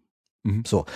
Das heißt, man kommt in ein Gespräch und hat eine konstruktive Lösungsmöglichkeit. Wenn auch das nicht reicht und die Eltern sagen, ich möchte das jetzt auch sehen, dann sagt man, gut, Ihr Kind bringt einmal in der Woche das Mathebuch mit nach Hause, dann können Sie das nachvollziehen. Mhm. Aber du kannst ja den, das Bedürfnis, was ich ja sozusagen von vielen Eltern auch einfordern würde, kümmert euch doch Ja. mal um das, was das Kind in der Schule tut. Ja. Das kann ich ja nicht verurteilen bei denen, die es tun, sondern ich muss gucken, ja, ihr Bedürfnis ist richtig und es ist gut, dass sie ihr Kind kontrollieren und uns kontrollieren. Du, Und- aber ich glaube, dass das bei den Hausaufgaben ähnliche, ähm, ein, ein ähnliches Reizreaktionsschema ist, ja.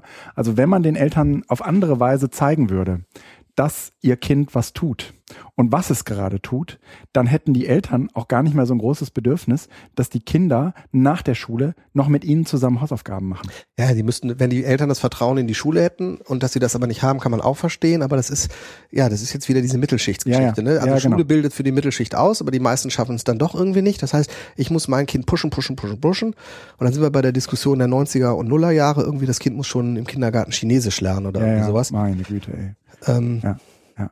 ja, die Asiaten sind da in der Tat äh, weiter, aber sie sind nicht unbedingt kreativer. Wir sind ein bisschen kreativer, aber irgendwie nicht in, äh, im naturwissenschaftlich-mathematischen Bereich so weit. Mhm. Äh, ich weiß nicht, wo das noch hinführen soll, aber ähm, Büffeln reicht nicht. Aber du musst eben auch, kannst, kommst die ohne Büffeln durch. Also deshalb ist auch dieser Ansatz, Kinder zu Hause zu den Hausaufgaben zu bringen, da steht ja, das ist nicht in Ordnung. Also das Kind sollte Freizeit haben. Ja, ja. Aber der, die Absicht der Eltern, die dahinter steht, ist ja nicht zu kritisieren. Die ist ja richtig. Die Absicht dahinter, das Beste für das Kind zu haben oder Ja, zu kriegen, aber- ist richtig. ja, aber das Beste für das Kind ist eben nicht immer das Beste für das Kind. Das ist aber jetzt eine Diskussion, die sozusagen dann in eine andere, auf eine andere Ebene kommt, wo man jetzt überlegen muss, so, liebe Eltern, wie konzipieren wir Schule und in welchem Zusammenhang steht schulisches Ja. Lernen Ja. mit dem, was sie zu Hause tun? Und das ist Ja. eigentlich dann ein, ein Bildungsauftrag von Schule an die Eltern als Modern Genau. Learner, dass man sagt, genau. liebe Eltern, und wir haben das im Schulprogramm und das ist sozusagen ein Teil der Einführung auch für die neuen Eltern, da, wo wir das thematisieren, dass wir sagen, wir machen Schule. Wir haben Lernbüros, da geht es um individuelle, konzentrierte Arbeit, jeder für sich. Wir haben die Projekte, Mhm. da wird gemeinschaftlich gearbeitet, Mhm. in Gruppen, kooperativ. Mhm. Und dann haben wir die Werkstätten. Mhm. Da sind die Fächer der, des musisch-künstlerischen Bereiches Mhm. drunter. Das heißt Kreativität. Ja. So, das ist der eine Teil. Und dann kommen sie zu Hause und schaffen dem Kind Fußballspiel, draußen im Wald sein, Wetter mitkriegen, dass das Kind lebt und Kind sein darf. Mhm. Und beide zusammen, wir Lehrer in der Schule Mhm. und Sie als Eltern zu Hause haben den Erziehungsauftrag für das Kind. Das heißt, dass es morgens verschiedene Fähigkeiten und Kompetenzen lernt und im Nachmittagsbereich durch, durch Spielen, durch, durch Versuchen, durch Alleinsein auch mal, das sozusagen erprobt. Habt ihr eigentlich, sagen wir mal, in so einer, ähm, wenn man so ein Schulkonzept nimmt, dann Mhm. gibt es ja einmal so die Seite, die man auf eine Webseite stellt und sagt, hier das und das, was du auch gerade beschrieben hast, Lernbüros und Werkstätten und so. Und dann gibt es ja noch so dieses, ähm, äh, sa- sagen wir mal, die, die, diese, diese ganzen Handlungsanweisungen für Lehrer, also sozusagen das nach innen gerichtete Konzept. Und in so einem in, nach innen gerichteten Konzept müsste man doch eigentlich auch sowas wie eine Elternarbeit definieren, in der es nicht darum geht, ähm, zu, zu gucken, welche Eltern wann äh, die Schulfestcafeteria organisieren, sondern in, äh, mit Elternarbeit meine ich eigentlich so die Arbeit zwischen Lehrern und Eltern. Ja, also ähm, alles, was praktisch über den Elternsprechtag und über den Elternabend hinausgeht. Also ähm, was weiß ich, ähm, naja, irgendwie Handreichungen, wie Lehrer also welche Bedarfe sozusagen Eltern haben und wie man mit, mit ihnen umgeht, das, ich kann mir gut vorstellen, dass sowas nicht im Vordergrund steht, aber ich kann mir schon vorstellen, dass das also, natürlich irgendwie ein total wichtiges Ding ist, um eine breite Akzeptanz zu finden für ein wie auch immer geartetes äh, Konzept neben der Spur. Ja? Wir haben dazu kein Konzept. Äh, es gibt äh, an den Schulen dann Beratungskonzepte, wo eben Elternberatung irgendwie auch mit ein Teil ist. Ähm, letzten Endes ist das aber, gehört das sozusagen in den Kernbereich der äh, Aufgaben eines Klassenlehrers. Ah. Ähm, wo man einfach sagt, okay, also ich bin als Klassenlehrer verantwortlich für das Kind, bin am Elternsprechtag auch Ansprechpartner der Eltern mhm. und sorge für einen Austausch zwischen Eltern, weil, also ich kann mich ja aus mhm. der Erziehung ja, so, okay. wir haben. Ihr dürft euch da nicht einmischen, ja klar. Wo dürfen wir uns nicht ein? In, in die, die Erziehung. Erziehung. Äh, nein, wir dürfen uns nicht einmischen in die Erziehung, aber wir sind inzwischen in einem äh, gesellschaftlichen Stadium, wo es nicht darum geht, dass die äh, Lehrer sich nicht einmischen in die Erziehung, sondern die Lehrern, Lehrer einfordern, dass mal Erziehung stattfindet. Also während wir ja oder dass man eine, eine gute Partnerschaft hat, ja. Dass, exakt dass darum. Und da, da ist der Klassenlehrer. Das, das, das mhm. kann nicht der Schulleiter machen. Das kann auch nicht der Fachlehrer machen, sondern das kann der Lehrer nur machen, der, der, der sozusagen direkte Bezugsperson ist, weil das Kind braucht Beziehungspersonen. Das sind also quasi Familien, Ersatzfamilien, das gehört zur Herde. Mhm. Und wenn es einmal akzeptiert hat, dass ich sozusagen als Betreuungsperson für das Kind wichtig ist, mhm. dann und ich dann so mit vor dem Kind möglicherweise den Kontakt und den Brückenschluss mit den Eltern schaffe, mhm. dann ist dem Kind auch klar, dass es hier nicht die gegenseitig ausspielen kann. Mhm. Das ist also eigentlich so etwas abstrakter, ja. das Gleiche, was du auch als Eltern immer hast. Mhm. Schaffen, schaffen wir es, dem Kind zu zeigen, dass es Mutter und Vater oder Vater und Vater mhm. und Mutter und Mutter, wir sind ja total offen, ja, äh, nicht gegenseitig ausspielen kann. Ja, ja, ja. Das versucht es immer wieder. Ja, ja.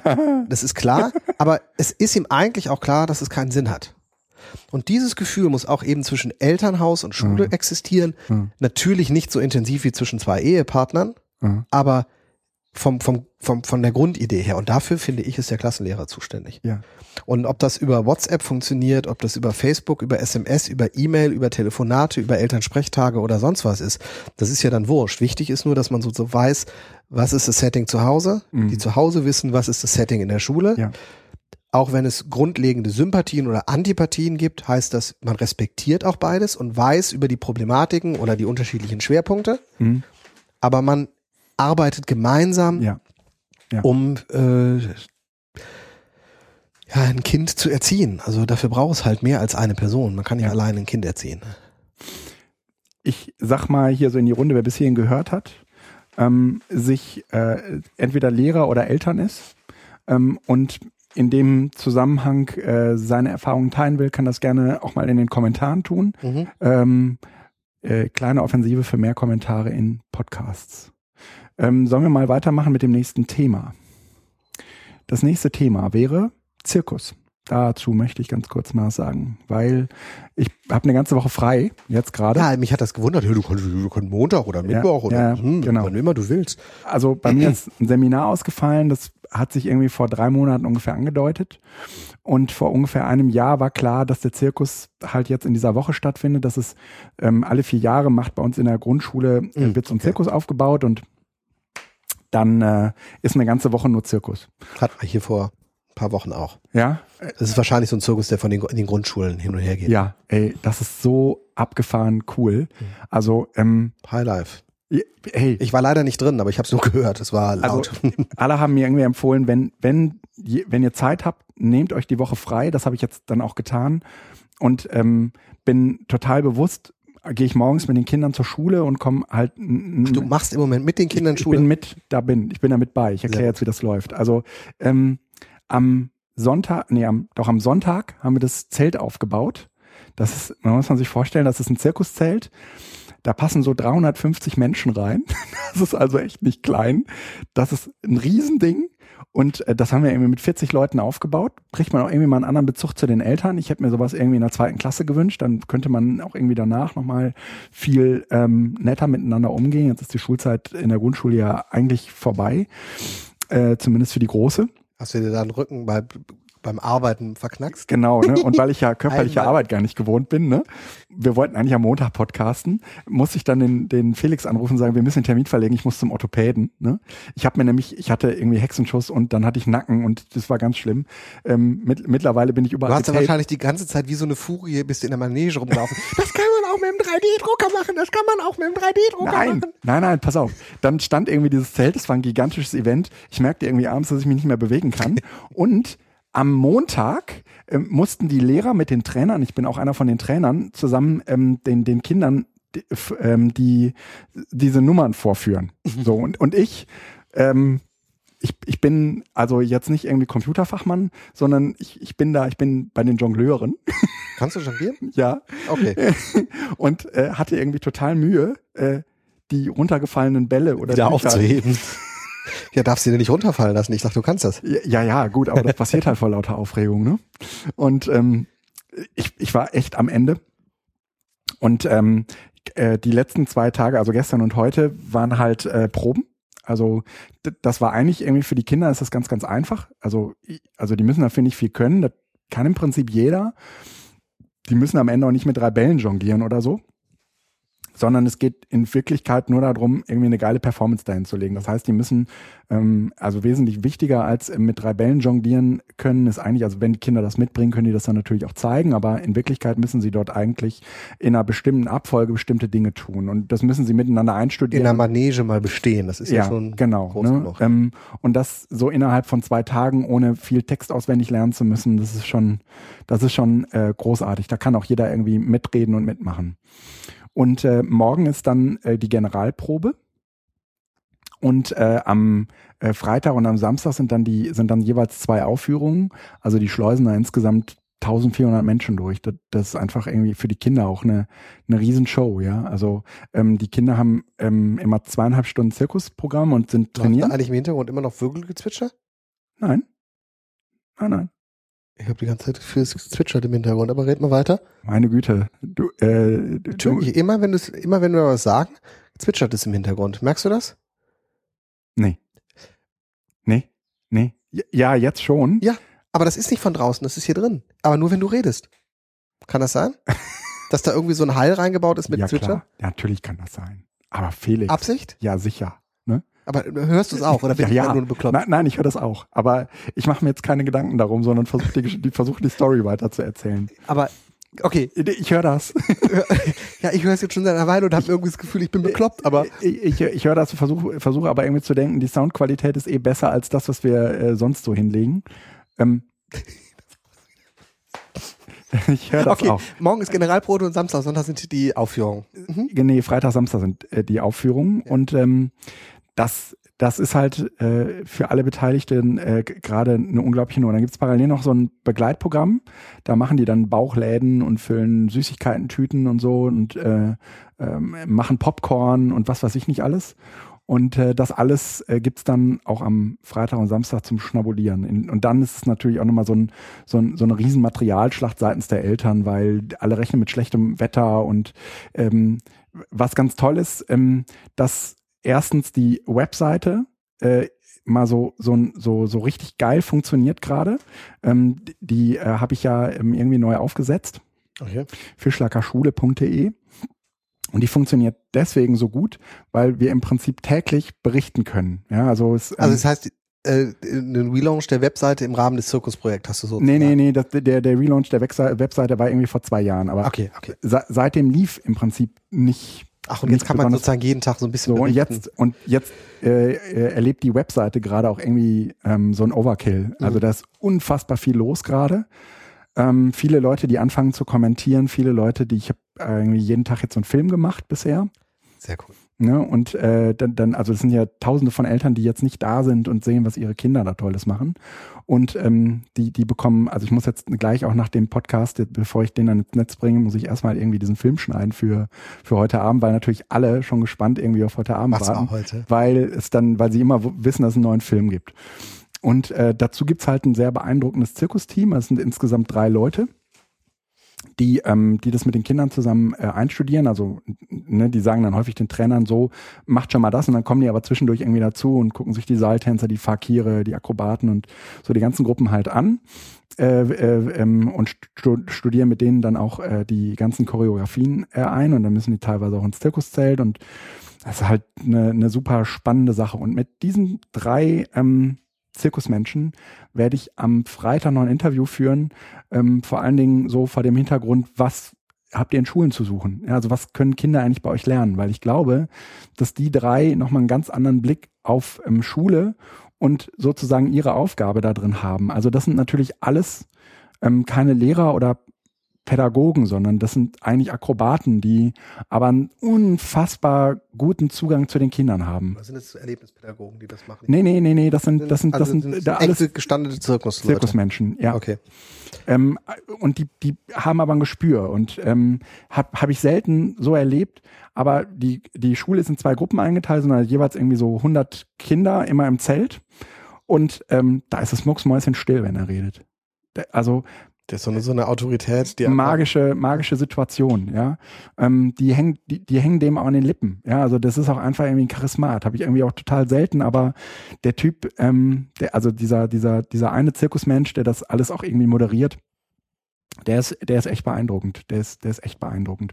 Und was man natürlich ähm, sagen muss, ist, äh, die, die Kinder, die, die in der Schule äh, bisher nie aufgefallen sind, ja, die blühen gerade auf. Ja. Das ist, ähm, also ich kann das jetzt erstmal nur so selbst von meiner Tochter beobachten, aber ähm, ist, ich, man bekommt ja auch einen anderen Draht so zu den Lehrern. Das ist ehrlich gesagt für mich auch ganz gut, weil ähm, da ist auch nicht immer alles gut gewesen so in Man der muss Schule. natürlich jetzt sagen, du sitzt hier sogar jetzt mit einem Werbe-T-Shirt für Schlager Genau, Schule. Schlager Schule Also, hinten, ne? Zirkus Bernardini. Ne? Okay, also Ähm, ich bin so gerade voll da drin und äh, man, man merkt halt einfach, wie gut den es bestimmten Kindern tut. Ich würde sagen, es tut auch nicht allen Kindern gut. Ja, also viele könnten jetzt gut nochmal ähm, irgendwie den tut Schule besser, ne?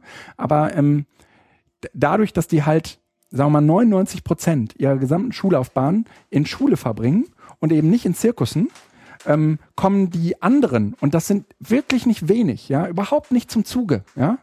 Und ähm, diese ganzen Kompetenzen, die man, die man sonst noch so braucht, irgendwie aufeinander achten. Wir haben eine Choreografie, m, die Jongleure, da sitzen, da sind irgendwie so 15 Kinder, ja, die müssen irgendwie aufeinander gucken, ne?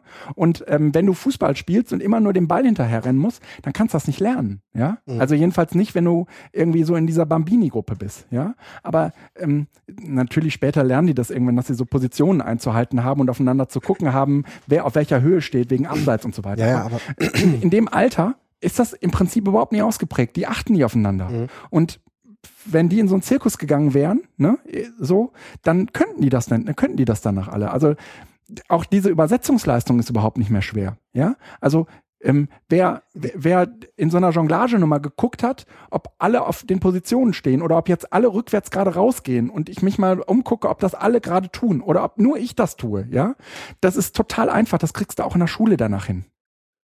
ja, ja. Aber du hast es eben an einer realen, echten Situation und nicht an Ja. so einer Lehrbuchseite, Ja. sondern du hast es gemacht. die Kinder, ey, die sind aufgeregt wie Bolle. Ja, das ist, das ist gerade, meine Güte, das ist, habe ich so selten. Ja, Intensiv. boah, irre. Das ist echt irre. So, und die, die drei Jungs, die machen das immer nur so zwischen März und August. Wegen äh, irgendwie Schule und so. Das muss ja, das kannst du ja im Prinzip jetzt Ja, nicht während der normalen. Schulzeit machen, sondern das kannst du im Prinzip nur so machen, wenn, wenn so die Schule so am Ausgleiten ist. Also, ne, wenn, wenn das zweite Halbjahr eigentlich, wenn die wichtigen Arbeiten geschrieben sind und so, ja.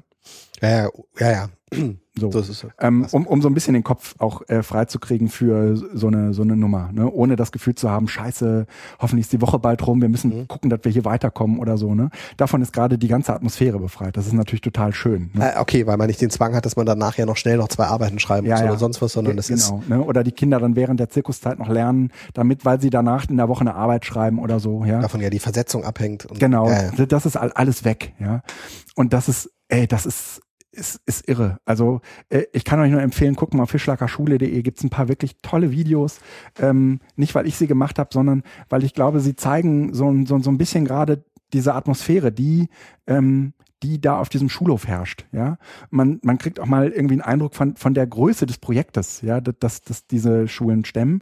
Und die machen das halt irgendwie, die ziehen rum, ja, die, die ziehen von Schule zu Schule. Die machen irgendwie den ganzen, also in diesen, in diesen äh, paar Monaten, diesen vier Monaten machen die nichts anderes. Ja, ich bin total gespannt auf das Gespräch mit den, äh, mit den dreien. Zirkus Bernardini. Mhm. Hast du da äh, ein Movie genommen? Ja, genau. Für alles habe ich ein Movie genommen. Ja, ja. Ähm, ja. Okay. Ja, du, du guckst dir den Trailer an, ja, ja. Das, das war unsere eigene Aufführung, also von den, von den äh, Trainern und Lehrern, ne? Für die. Äh, du hast dich aber rausgeschnitten wahrscheinlich, ne? Ähm, naja, als ich selbst auf, auf, der, auf dem Dingens war, konnte ich mich ja nicht filmen. Klar, du hättest es ja einfach mal weitergeben können, die Kamera. Naja, ich habe das alles mit dem Handy gemacht. Das ist ja alles mit dem äh, iPhone äh, äh, gefilmt. Die Trainer sehen auch so aus. das ist irre. Das ist echt irre. Und ähm, man hat schon auch irgendwie den Eindruck, na, da gehört schon was zu. Ja, also das ist, das sieht jetzt alles irgendwie gar nicht so einfach dort aus. Ja, also mhm. viele Nummern sind aber am Ende irgendwie total einfach gewesen. Also werft mal, werft mal einen Blick drauf. Es ist ein tolles Projekt. Der Link steht auch in den Shownotes. Der wird in den Shownotes stehen, ja. Ich mach das jetzt mal eben. Wollen, wir, wollen wir noch Veranstaltungsempfehlungen machen? Ich hätte ja, hm? ja, sicherlich. Wir haben doch einige, oder? Machen wir. Also. Hier bei Skype, was ist das denn? Ähm, ja. Wir haben das mal, ähm, Augenblick, ich mach mal eben eine Markierung. Veranstaltungsempfehlungen. Wir haben da ganze, ja, zweieinhalb an der Zahl. Ach, Fischlacker Schule ist ja schon dran. Genau. Zweieinhalb äh, Veranstaltungsempfehlungen. Erste ist Inklusionscamp. Das Inklusionscamp findet im, wann war das nochmal? September. Inklusionscamp findet statt äh, 2015, so viel ist schon mal sicher, ähm, findet statt in Hamburg und zwar vom 25. auf den 26.09. September. Das ist ein Freitag, Samstag meines Wissens. Ich äh, guck gerade noch mal. 25. Ja, ja, 25. Genau. Freitag, Samstag. Das haben sie, haben sie sehr, sehr klug äh, gelegt. Ein, ein klassisches Barcamp. Ähm, ich äh, überlege mir gerade sehr genau, ob ich da äh, hinfahre. Sieht im Moment, also ich, ich bin halt bis zum 24. in Wien und äh, bin, sagen wir mal, noch etwas, naja, etwas verhalten, äh, was meine Anmeldung angeht. Aber ich, äh, ich, ich überlege mir das zumindest sehr, sehr genau gerade. Wie sieht es denn mit Warum, dir aus? Warum äh, bist du da verhalten? Ähm, naja, weil ich bis zum 24. abends in Wien bin. Ach so, einfach was die andere. Und ich noch nicht genau weiß, ob ich das familientechnisch äh, hinkriege, dann am 25. Ähm, morgens nach Hamburg zu fahren. Also ich werde definitiv nicht am 24. anreisen können. Ähm, wenn, dann würde ich wahrscheinlich eher so äh, planen, gegen Nachmittag dahin zu kommen, um äh, den 26. noch auszukosten und dann äh, abends wieder abzureisen. Irgendwie sowas. Aber ich finde es schon interessant. Ja, ich habe da ein anderes Problem. Was denn? Ähm, mein Bruder heiratet. Das kommt darauf an, was für ein Verhältnis man zu seinem Bruder hat. Ja, aber ähm, nee, das geht nicht. Also wenn du musst du Freitag. Dass er da heiratet, ja, das stimmt. Nee, nee, nee. Ich mir auch gedacht. Äh. dann, wann heiratet denn der? Am, am 26. 26. Ja, gut, aber dann kannst du am 25. ja noch kommen. Ja, ja das muss, muss ich mal gucken, ob ich das hinkriege, weil äh, der heiratet halt hier irgendwo in der Nähe. Ja. Und äh, Hamburg hin und zurück sind ja auch immer wieder fünf Stunden. Ach, fahr doch mal mit dem Zug, Mensch. Das ja, dann bist du trotzdem fünf Stunden unterwegs. Nee, dann bist du drei Stunden unterwegs. Ja, gut, und dann musst du noch vor Ort irgendwie mit dem Bus fahren und dann bist du bei sechs Stunden. Nee, nee, nee. Äh, das ist, äh, das ist alles eine Frage, ob man will oder nicht. Ja, da will ich eben nicht. Äh, Nein, das muss ich mal gucken, ob ich da eventuell am Freitag komme und dann Samstag dahin fahre. Ich muss das aber auch, das ist alles noch äh, offen. Ähm, aber lass mal unabhängig davon, ob ich da hingehe. ich finde die Idee Fall, ja. großartig. Ja.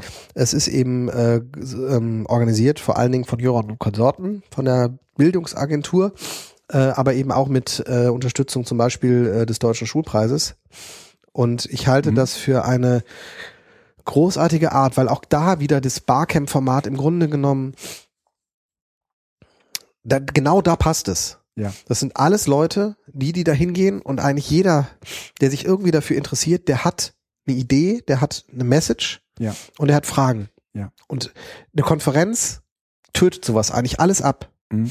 Aber wenn man sagt, wir ähm, versuchen mit, mit 30 bis 100 Mann, mehr braucht man nicht, äh, zusammenzukommen und Ideen zu entwickeln, dann kann ja. das genau für dieses Subthema ja. im Bildungskontext den. Impuls geben, den die äh, Educamps vor fünf, sechs Jahren in diese Bildungslandschaft gegeben haben. Dort haben sich digital interessierte Menschen getroffen und haben festgestellt, ich bin nicht allein und die anderen haben ähnliche Ideen.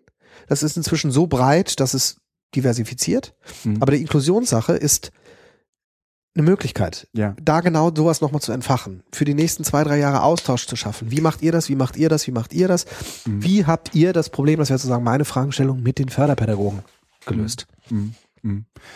Also ich glaube auch, es gibt eben nicht das Rezept. Also und deswegen ist dieses genau, Format es gibt so keine Rezepte und ja. deshalb ist das Format gut. Ja. Und deshalb halte ich das also für jeden. Also ich, ich hoffe, dass wir es schaffen, ein oder zwei von der Schule von uns auch da hochzuschicken, weil ich das einfach wichtig finde, da auch mit in diesen Austausch rein zu, ja, Austausch reinzugehen. Ich glaube und und zu so einem Camp, ja, kommen dann auch erstmal nur Leute hin, die das als ein Problem wahrnehmen und die da für sich auch irgendwie so einen Entwicklungsbereich äh, äh, entfalten genau. wollen. Das heißt, du hast es da jetzt erstmal nicht mit den Menschen zu tun, die sagen, wir wissen, welche Konzepte funktionieren, sondern du hast es eher mit den Menschen zu tun, hoffentlich, ja, die sagen, ähm, ich weiß nicht, wie wir das machen sollen. Ich weiß, dass wir es machen müssen, aber sorry, ich habe scheiße keine Ahnung, wie wir das denn kriegen sollen. Genau. Ne? Aber wir wollen's. Mhm. Wir wissen aber alle nicht wie. Mhm. Und deshalb ist es gut, wenn wir zusammenkommen und uns mhm. austauschen. Mhm. Ja. Also sehr, sehr, sehr, sehr, sehr, sehr, sehr, sehr gelungen. Ähm, und dann gibt's Eckbär 15. Ähm, Eckbär, ich bin immer ähm, verleitet, Eckbert zu sagen. Ähm, scheiße Mensch. Und es geht um das äh, EduCamp in Berlin. Ähm, also, wie gibt's das denn? Ähm, ja, ich kenne das Risiko. Ausnahmen hinzufügen. Bestätigen. Hoffentlich macht er das jetzt mal. Ja, ah, wunderbar. Also Eckbert 15 äh, findet statt ähm, in Berlin vom, ist auch im, äh, ist auch ein September-Termin. Äh, 4. bis 6. ne? 4. bis 6. Äh, 2015, äh, 4. bis 6. 9. Äh, 2015. Da will ich in jedem Fall, ähm, da werde ich in jedem Fall sein. Äh, oh, auf dem, das sieht bei äh, mir auch so aus, ja. Ja, echt? Ja. Okay. Also es sieht so aus. Ich habe da bisher nichts anderes und hey. ähm, ich äh, halte das für eine Dann schöne dann lass uns Geschichte. gleich mal jenseits des Podcasts darüber reden, äh, ob wir gemeinsam nächtigen wollen. Ähm, aber machen wir gleich. Ähm, also, das ist so ein 3 in 1 äh, Barcamp. Neben dem, ähm, neben dem äh, EduCamp gibt es, also wie der Name schon sagt, noch drei äh, weitere Veranstaltungen. Ähm, die eine ist das ähm, das OER-Camp. Und das zweite ist das MOOC-Camp, die beide parallel äh, stattfinden werden. Äh, eingebettet ist das Ganze in der, Digi in der, in der Themenwoche The Digital Turn ähm, des Hochschulforums Digitalisierung. Ähm, ähm, und wir rechnen ähm, mit ganz viel internationalem Publikum äh, aufgrund von äh, OER. Mhm. Also es soll weil der Europa so, Schwerpunkt ist. Genau, genau, weil es soll da genau, es soll da so einen europäischen ähm, so einen europäischen Austausch geben. Ja, wie auch immer. Also äh, ich finde, das äh, ist in jeder Hinsicht. Es könnte verdammt groß werden. Also ich äh, bin mal gespannt, ob das ähm, äh, also das ist, wir hatten ja in Hattingen ein EduCamp, was einen neuen Modus hatte. Ja. Ähm, und äh, es könnte sein, also erstmal Berlin und dann eben mit äh, MOOCs und äh, OER und EduCamp allgemein. Äh, ähm, ich bin gespannt, wie viel das sind. Weil ähm, so Sessionplanung äh, mit 200, 300 Leuten möglicherweise ist ja nochmal eine andere Herausforderung als 80 oder 100. Mm. Und ähm, das müssen wir jetzt mal abwarten. Da bin ich mal gespannt. Also es gibt ja zum Glück auch ein Rahmenprogramm. Also ich gehe einfach davon aus, dass ähm, in dem Rahmenprogramm ähm, Keynote-Speaker, ähm, bekannte Persönlichkeiten, sage ich mal, äh, auch aktiv werden, sodass das mhm. Ganze eingebettet ist. Das hatte ja das mhm. OER-Camp schon beim letzten Mal mhm. ganz gut hingekriegt und dass sozusagen die Arbeitsschiene, der Austausch ja. in den Edu-Camp reinläuft, ja. aber dass äh, der, die, die die politisch wichtigen Veranstaltungen. Mhm. Also politisch wichtig meine ich damit, dass ähm, dort äh, eine Message formuliert mhm. werden kann, die alle verbindlich hören. Ähm, dass äh, die halt in dem, in dem Rahmenprogramm dann sind. Mhm. Und dann kann es äh, durchaus attraktiv sein, weil es einfach zwei unterschiedliche Publikum ja, zusammenführt. Äh, zusammenführt. Ja, ja. Also das ist ja das, was wir auch auf dem. ADZ-Kongress einfach mal gemacht hatten, was ja dann irgendwie so ein bisschen leider eingeschlafen ist, dass man sagt, wir versuchen eine äh, klassische Konferenz mhm. mit Barcamp zu kombinieren, weil eigentlich sind das Dinge, die sich nicht ausschließen, sondern die in der Radikalität ganz unterschiedliche Ansätze haben, die aber eigentlich bei vernünftigen Menschen durchaus zusammenlaufen. Ja. Ähm, und ich glaube, dass da Jöran ja mit dem OER-Camp und anderen äh, Veranstaltungen schon gute Erfahrungen gesammelt mhm. hat. Und wenn jemand das packt, das, das ist sehr sensibel, ne? zusammenzuführen, ich glaube, mhm. dann äh, ist das auch Jöran. Also ich glaube, dass da auch eine ganze Reihe zur Deckung kommt. Also ich glaube, es gibt eine ganze Reihe so in diesen EduCamp-Kontexten, ähm, die gleichzeitig äh, OER-affin sind. Ja, ähm, und MOOC eh. Ne? Also und, ja, ja. Ja, und dann ähm, kommt irgendwie diese Hochschulschiene dazu. Die ist ehrlich gesagt, in, in dieser Hochschulschiene sind ehrlich gesagt, ähm, also aus der ist irgendwann ja mal das EduCamp hervorgegangen. Und gleichzeitig äh, ist es auch irgendwie der Ort, an dem die MOOCs ähm, sich jetzt erst einmal breit mhm. machen. Also MOOCs sind ja jetzt keine äh, schulischen oder im weitesten Sinne außerschulischen Veranstaltungen, sondern die sind ja meistens an irgendwelche Universitäten Universität. angedockt. Also jetzt, ne, wenn man von dem VHS MOOC hier von, von, vom Ich MOOC mal absieht, ne, mhm. also ist es ja ansonsten eigentlich eher, was mir so bekannt ist, entweder an Universitäten angedockt oder aber auch äh, geht aus Universitäten hervor, ja. Oder ist so ein Universitätsersatz oder so, ja. Also da würde ich das am ehesten noch äh, verorten. Ähm, wenn, wenn, wenn, wenn man den MOOC so eine Heimat zuschreiben würde, dann würde ich sagen, die ist, die ist eher so im Hochschulkontext äh, zu suchen. So ganz vorsichtig ausgedrückt. Ja, weil da die Freiheit halt noch gegeben ist, ja. das zu probieren. Ja. Aber ich glaube auch, also ich finde es äh, von der Lage her ganz gut. Ja. ist frühzeitig angekündigt worden und ich glaube, dass ähm, das so ein, so ein Termin ist, den man sich einfach setzen kann. Ich halte das für, für einen einen guten Punkt, um auch, sei es nur, dass man einfach mal wieder sagt, sehen und gesehen genau, werden. Genau. Und dann, ich weiß nicht, ähm, ist die Entscheidung ja gefallen oder die Würfel sind gefallen. Ne? Ähm, das nächste. Alia Jagda ist. Ja, genau. Die, das nächste Edu-Camp im Frühjahr. Ähm, dafür kann man sich gerne wieder melden und sagen, Fingern das mal und sagen, hier, ich würde es gerne machen. Äh, die Edu-Camps im Herbst werden jetzt immer in Hattingen stattfinden. So haben wir es beschlossen. Mhm. Und ich finde das ehrlich gesagt auch eine sehr schöne, ähm, eine sehr schöne und ausgewogene äh, Geschichte. Also ne, man hat halt ein EduCamp, äh, was man sozusagen weiterentwickeln kann. Und man hat jetzt erstmal so ein Format, wo man sagt, okay, ähm, gemeinsam in einem Haus wohnen und gemeinsam äh, irgendwie drei Tage zusammen, die, die Köpfe zusammenzustecken. Also das, ich habe es, ich, ich war ja in der Sitzung nicht ganz dabei. Mhm. Ähm, ähm, Liquid Democracy haben wir noch gar nicht eingeführt, sodass nee. man Stimmen delegieren kann. Ne? Das wäre eigentlich nochmal das nächste ja. Schritt. Ähm, jedes Jahr einmal in Hadding. Genau, immer im Herbst. In der Mitte von Deutschland. Ja. Ja. Nein, aber es ist ja tatsächlich. Es ist fast die Mitte von Deutschland. Ist, also es ist zumindest liegt in der also Mitte. Für den, für, den, für den Osten ist es natürlich weiter als für den Westen. Ja. Ähm, aber für den Süden ist es ähnlich weit wie für den Norden. Ja. Und es, es hat halt eine spezielle Aus. Es ist einfach, es ist, man hat da jetzt einmal die Erfahrung gemacht und dieses, dieses Get Together, was wir da im letzten Jahr ja. hatten, hatte einen gewissen Charme. Ja. Und ähm, ich halte das für sinnvoll. Ähm, wann laufen dann, fangen da die Planung an? Ja, Ach so, also, im nächsten Jahr ja dann erst, dieses Jahr ja nicht. Ich, ich muss im Prinzip jetzt schon, wenn Buchen. es nicht schon längst zu spät ist, ja, äh, gucken, dass ich halt noch ein Wochenende finde, wo, wo keine Sau ist, ja. Ähm, also das muss irgendwie um den 1. Oktober rumliegen, in der Hoffnung, äh, dass es keine andere Gruppe gibt, die sagt, äh, was, 1. Oktober, da habe ich frei. Ja, mhm. komme ich doch nicht auf, ne, da komme ich doch nicht nach Hattingen hoch. Also das ist aus meiner Sicht irgendwie die einzige Möglichkeit, oder wann, wann, wann auch immer Feiertage im Oktober sind, ja gut, aber das zu machen. Tag halte ich für eine äh, interessante ja. Geschichte. Ich mhm. bin mal, also das ist jetzt ja auch erstmal dann für die nächsten ein, zwei Jahre. Mhm. Da muss man gucken, auch wie sich das entwickelt. Ja. Das sind ja auch möglicherweise Edu-Camps mit ähm, ähm, einfach einer anderen Schwerpunktsetzung. Total. Weil das Edu-Camp, ähm, was ja auch in Berlin jetzt ist oder was dann sozusagen wandert, mhm. ist ein Edu-Camp, ähm, was sehr stark von den örtlichen Begebenheiten einfach auch dann geprägt wird und Ja. die in, lokalen individuellen Bedürfnisse Mhm. berücksichtigt. Und Mhm. Hattingen wäre dann so eine, so eine Konstanz, dass man einfach sagt, ähm, erstens kann man es planen, weil man weiß, dass Ja. es stattfindet. Zweitens weiß man auch das Setting. Ja. Das heißt, man kann da sozusagen mehr die langfristigen Perspektiven genau. dann so ein bisschen genau, in den Blick genau, nehmen. Genau.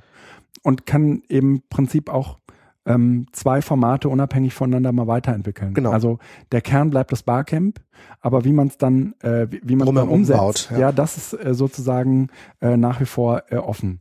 Und da gab es äh, Mehrheit für oder war das, wurde das sehr skeptisch gesehen? Nee, da gab es schon eine Mehrheit für. Insgesamt war es eine relativ maue ähm, Be Beteiligung, aber ich würde jetzt mal, ich würde jetzt mal sagen, im Grunde genommen können wir, können wir uns glücklich schätzen, ähm, weil es Reaktionen gab, die eindeutig genug waren. Ja, also, Also- dass man dann nicht über irgendjemand, irgendwelche Köpfe hinweg jetzt entschieden hätte. Ja, das ist ja eh, ich meine, ähm, Das war ja, der, der Prozess war jetzt auch nun lange genug. Ne? Das ging irgendwie seit, seit dem Frühjahr, da haben wir das angekündigt, dass, äh, dass wir da eine, eine Entscheidung herbeiführen wollen und wenn die Community das äh, hätte anders gewollt, hätte sie das auch anders machen. also EduCamp X, diese Geschichte von so einem fließenden ständig oder an den verschiedenen Orten ist erstmal, das ist erstmal weg. ja, Ja. ja, es wäre auch, es ist ja zweimal gestartet worden, der Versuch Ja. und ähm, Oliver Tucker hat da ja und auch Thomas Bernhard in gut äh, vorgelegt, Ja, aber es ist, es, der Funke springt noch nicht so über ja, und das liegt einfach daran, dass es dann doch du, du brauchst eine Community Mhm. und du brauchst einen kritischen äh,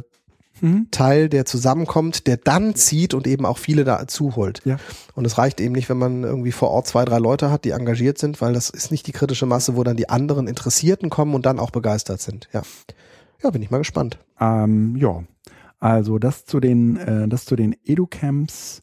Wollen wir noch über äh, Gadgets reden? Kurz, klar. Ja, Gibt doch was, oder? okay. Dann erzähl mal von deinem Mi-Band. Ah, verrat doch nicht alles. also es, es äh, liegt ein paar Wochen zurück, dass äh, eine sogenannte Apple Watch vorgestellt worden ist. Mhm. die großen Hype ausgelöst hat und auch ein Freund von mir war sehr, sehr schnell dabei und war tatsächlich einer der ersten, die es hatte. Der hat, trägt es also jetzt schon vier, fünf Wochen. Ähm, am Anfang mit großer Begeisterung Mhm.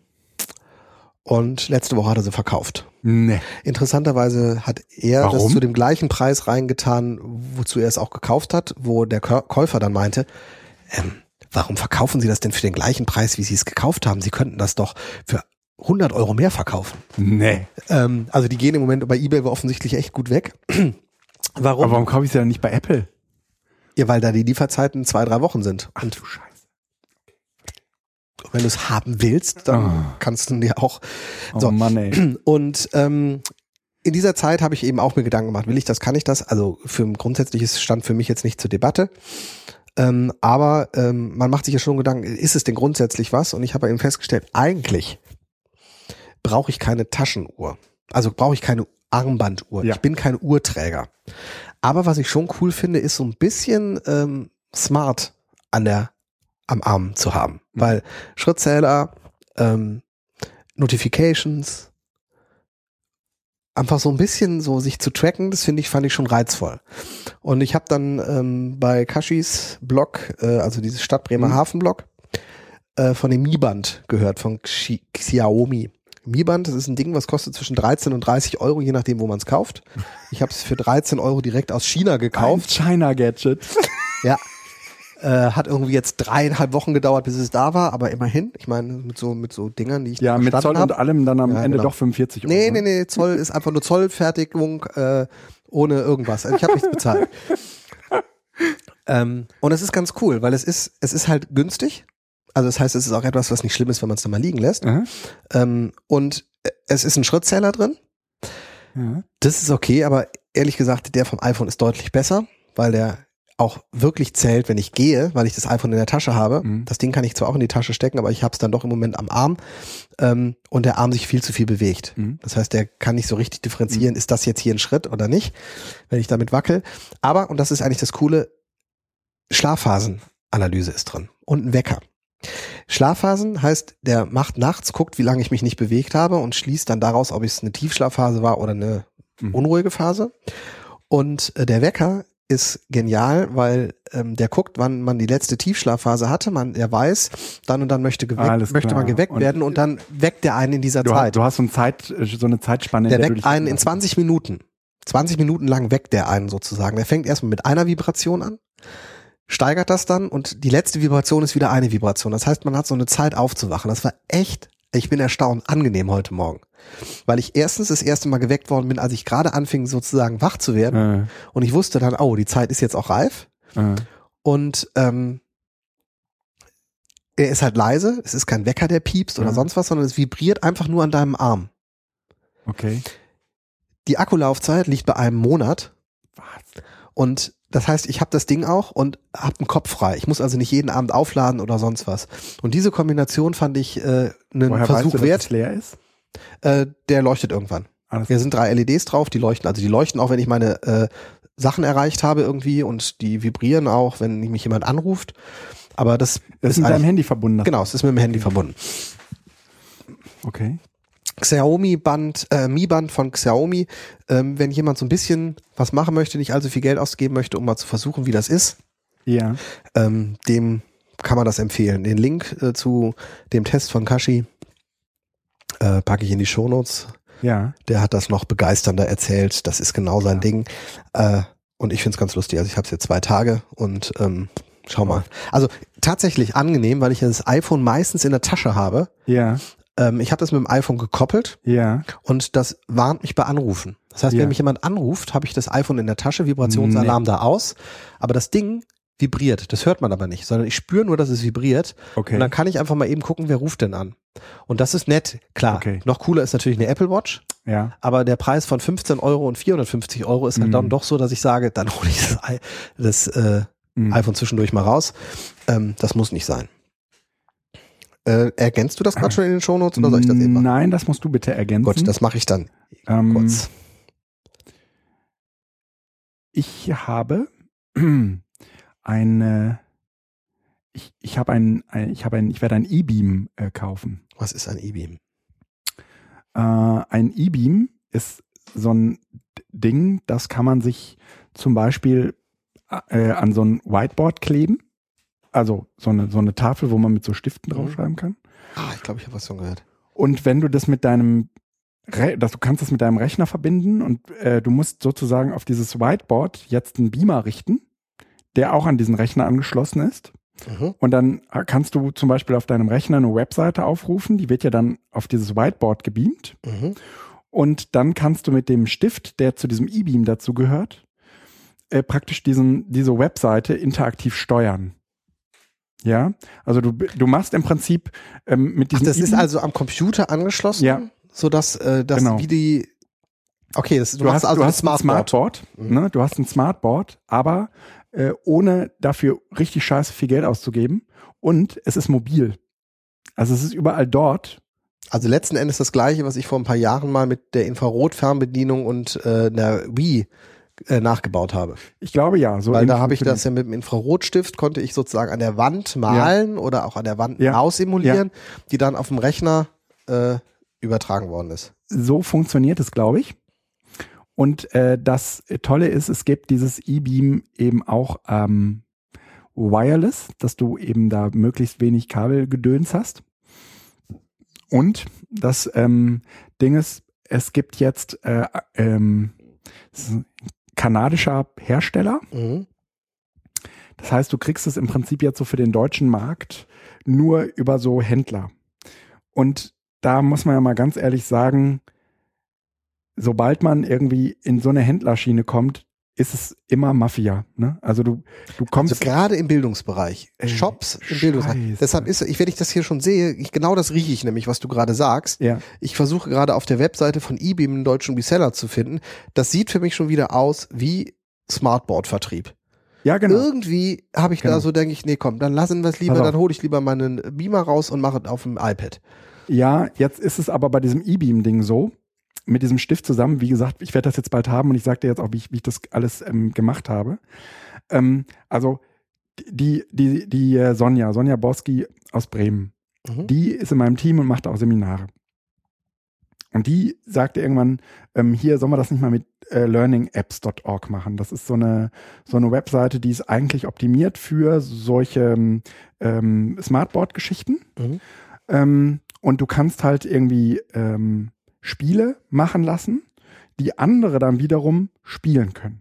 Und das in, in der Regel ist es also du kannst so Zeitleisten machen und dann müssen andere irgendwie in diese Zeitleiste die, die Ereignisse an die richtige Stelle positionieren so, ja, und sowas, ne? Spielsachen, ja, ja. So, ne?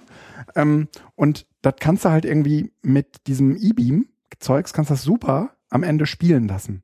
Das heißt, du kannst die Teilnehmenden, also bei mir in der Erwachsenenbildung jetzt im Prinzip ähm, sowas wie Lebensläufe oder sowas entwickeln lassen.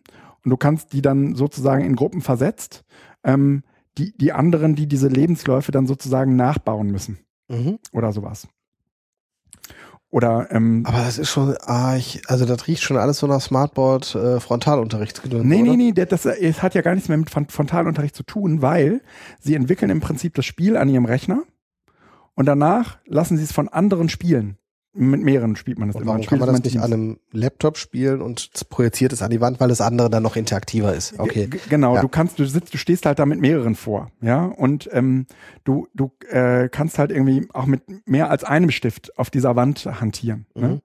Ähm, und ich meine, jetzt lassen wir mal irgendwie diesen ganzen Scheiß von ähm, äh, Smartboards sind nichts anderes als äh, Kreidetafeln in digital. Mhm. Ja, lassen wir den ganzen Scheiß mal weg sondern gucken uns mal an, wie könnte man das denn jetzt benutzen, wenn man irgendwie so kollaborativ mit Teilnehmenden zusammenarbeitet. Ja? Wie toll, kannst du sag mal eben mit dem Preis, weil ich finde, auf der Webseite steht nichts vom Preis. Ge genau, auf der, auf der Webseite von eBeam steht ein Preis, ein Edu-Preis von äh, 800 Dollar. Wow. Ähm, 800 Dollar für das Wireless-Ding mit dem, mit diesem, so einem Batterieadapter. Mhm. Und Nicht schlecht. Wenn man, wenn man das hier in Deutschland kaufen will, äh, sagt dir der Händler 1000 Euro.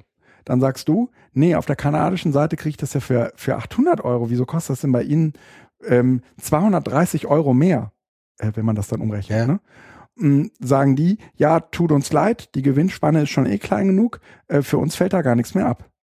Denkst du, kann doch nicht wahr sein. Holst ein Zweitangebot rein ähm, von einem anderen äh, Händler, der sagt, hier 800, äh, 831 äh, Euro könnte das haben ich denke ich irgendwie so, okay, das ist ab, das ist absolut fairer Preis. Ja, also dafür, dass du es irgendwie mhm. aus, aus Kanada beschaffen musst und ne, das so hier wieder verkaufen und einführen und den ganzen Scheiß.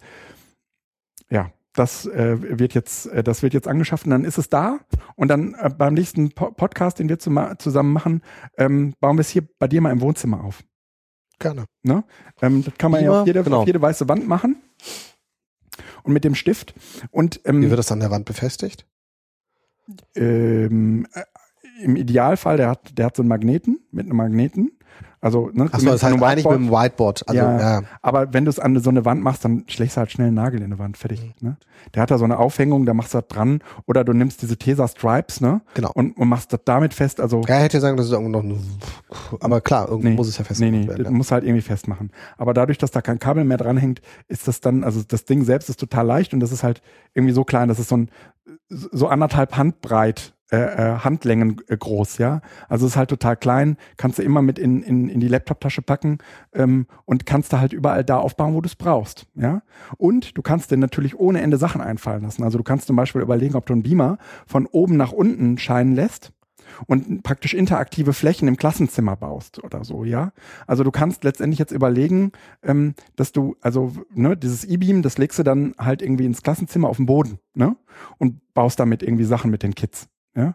Ähm, was weiß ich, Dinge, die sie wiederum für die anderen machen. Ja, mhm. also sie haben sich, äh, sie haben sich einen Inhalt angeeignet und möchten den anderen sozusagen diesen Inhalt erklären und können das zum Beispiel. Okay, also in, ab dem Moment, wo du sagst, ich äh, entferne mich auch von der Tafel und gucke, was sozusagen als Spielmöglichkeiten ja. darüber hinaus weg, dann finde ich das sehr spannend, weil du halt ähm, sozusagen die Umgebung hackst und digitalisierst mhm. in einer Form, mhm. die die an sich nicht hergibt. Mhm. Ähm, ja, dann ist das spannend, finde ich, ja. finde ich gut. Also zum, zum äh, Edu-Camp nach äh, Berlin werde ich es auf jeden Fall mal mitnehmen. Das wiegt halt nichts, ne?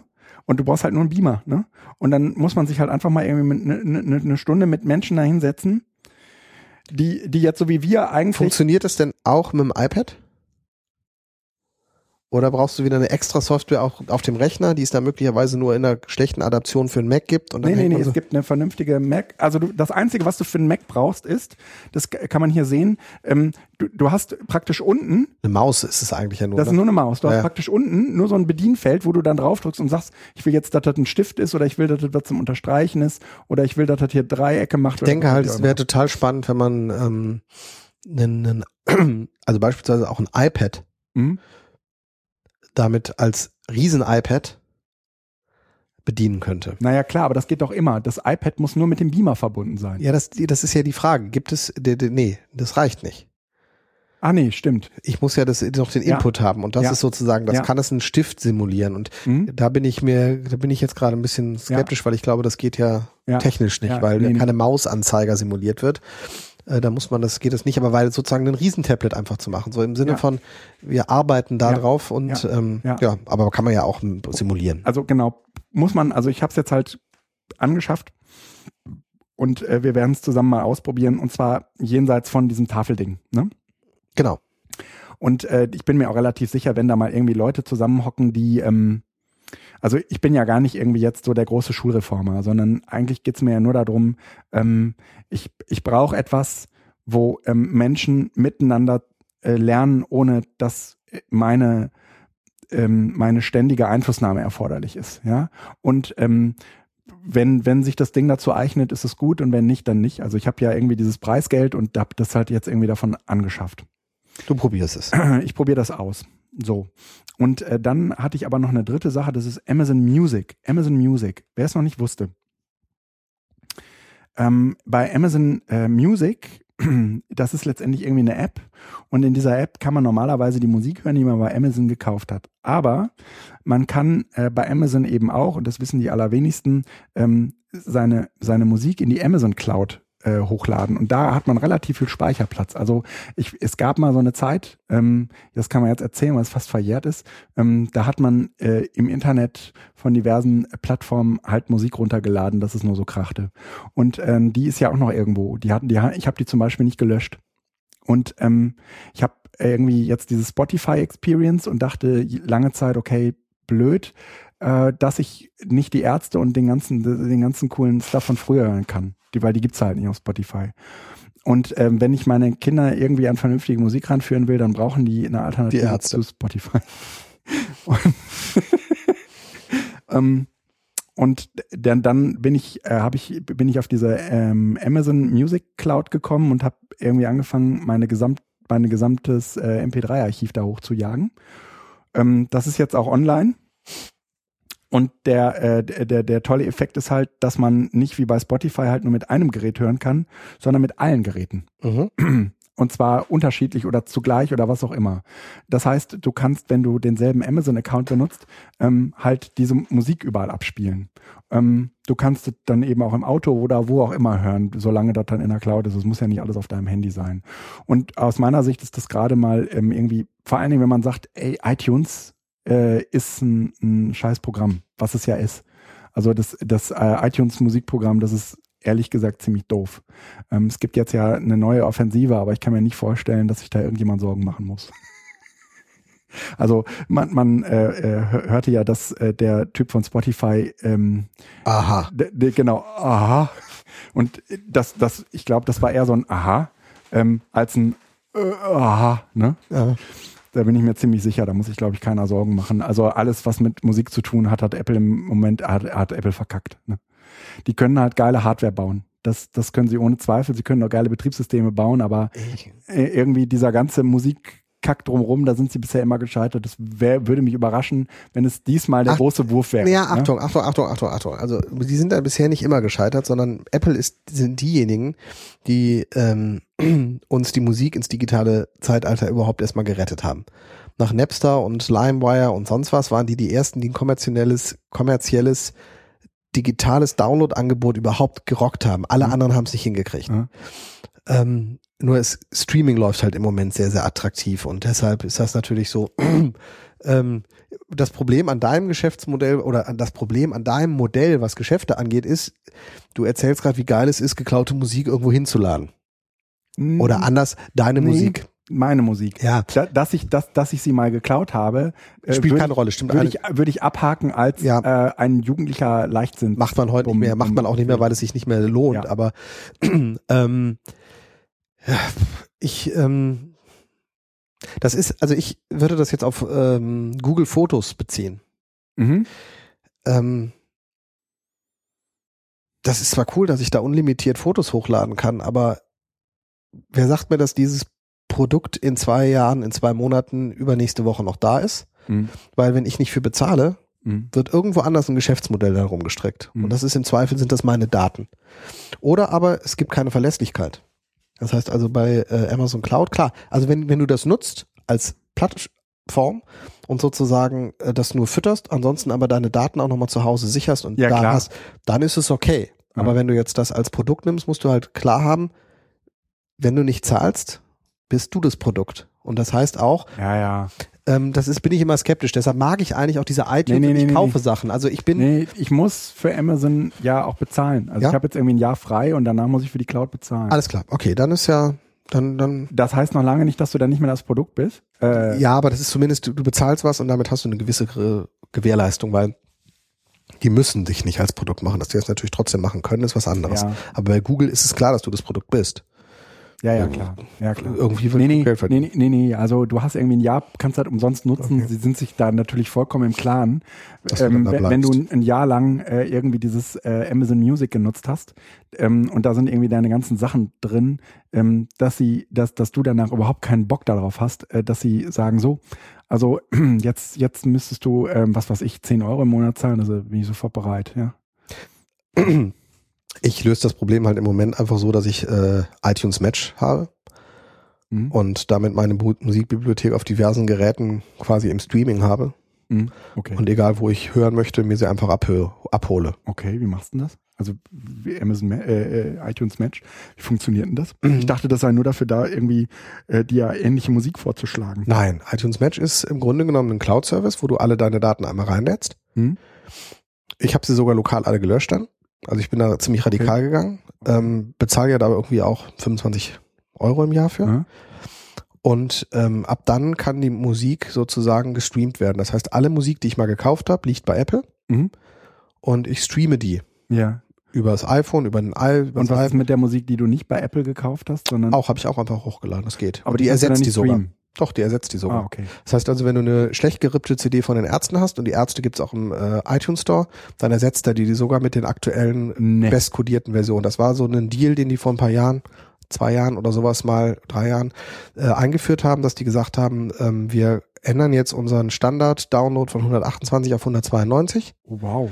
und ähm, alle Musik in der Cloud tauschen wir dann auch aus. Ja, Also wir upgraden das sozusagen für euch ja, und gleichzeitig gab's so eine äh, Generalamnesie. ja. Das heißt, alle Songs, die du geholt hast, die, also die, die du auf illegalem Wege quasi geholt hast, die äh, aber auch im iTunes Store sind, die aktualisieren sie dann mit. Das Cool. war, damit ist es auch plötzlich legal gewesen. Das Ja. war, aber nur im Zusammenhang mit den 25 Euro. Ja, Und für mich ist das ein gut, ganz nettes Angebot. Und ich merke halt nach drei, vier Monaten äh, Spotify, ähm, das ist cool, weil du immer wieder neue Musik hörst. ja, Und das ist auch echt angenehm. ja, Aber letzten Endes nutze ich es wie Radio.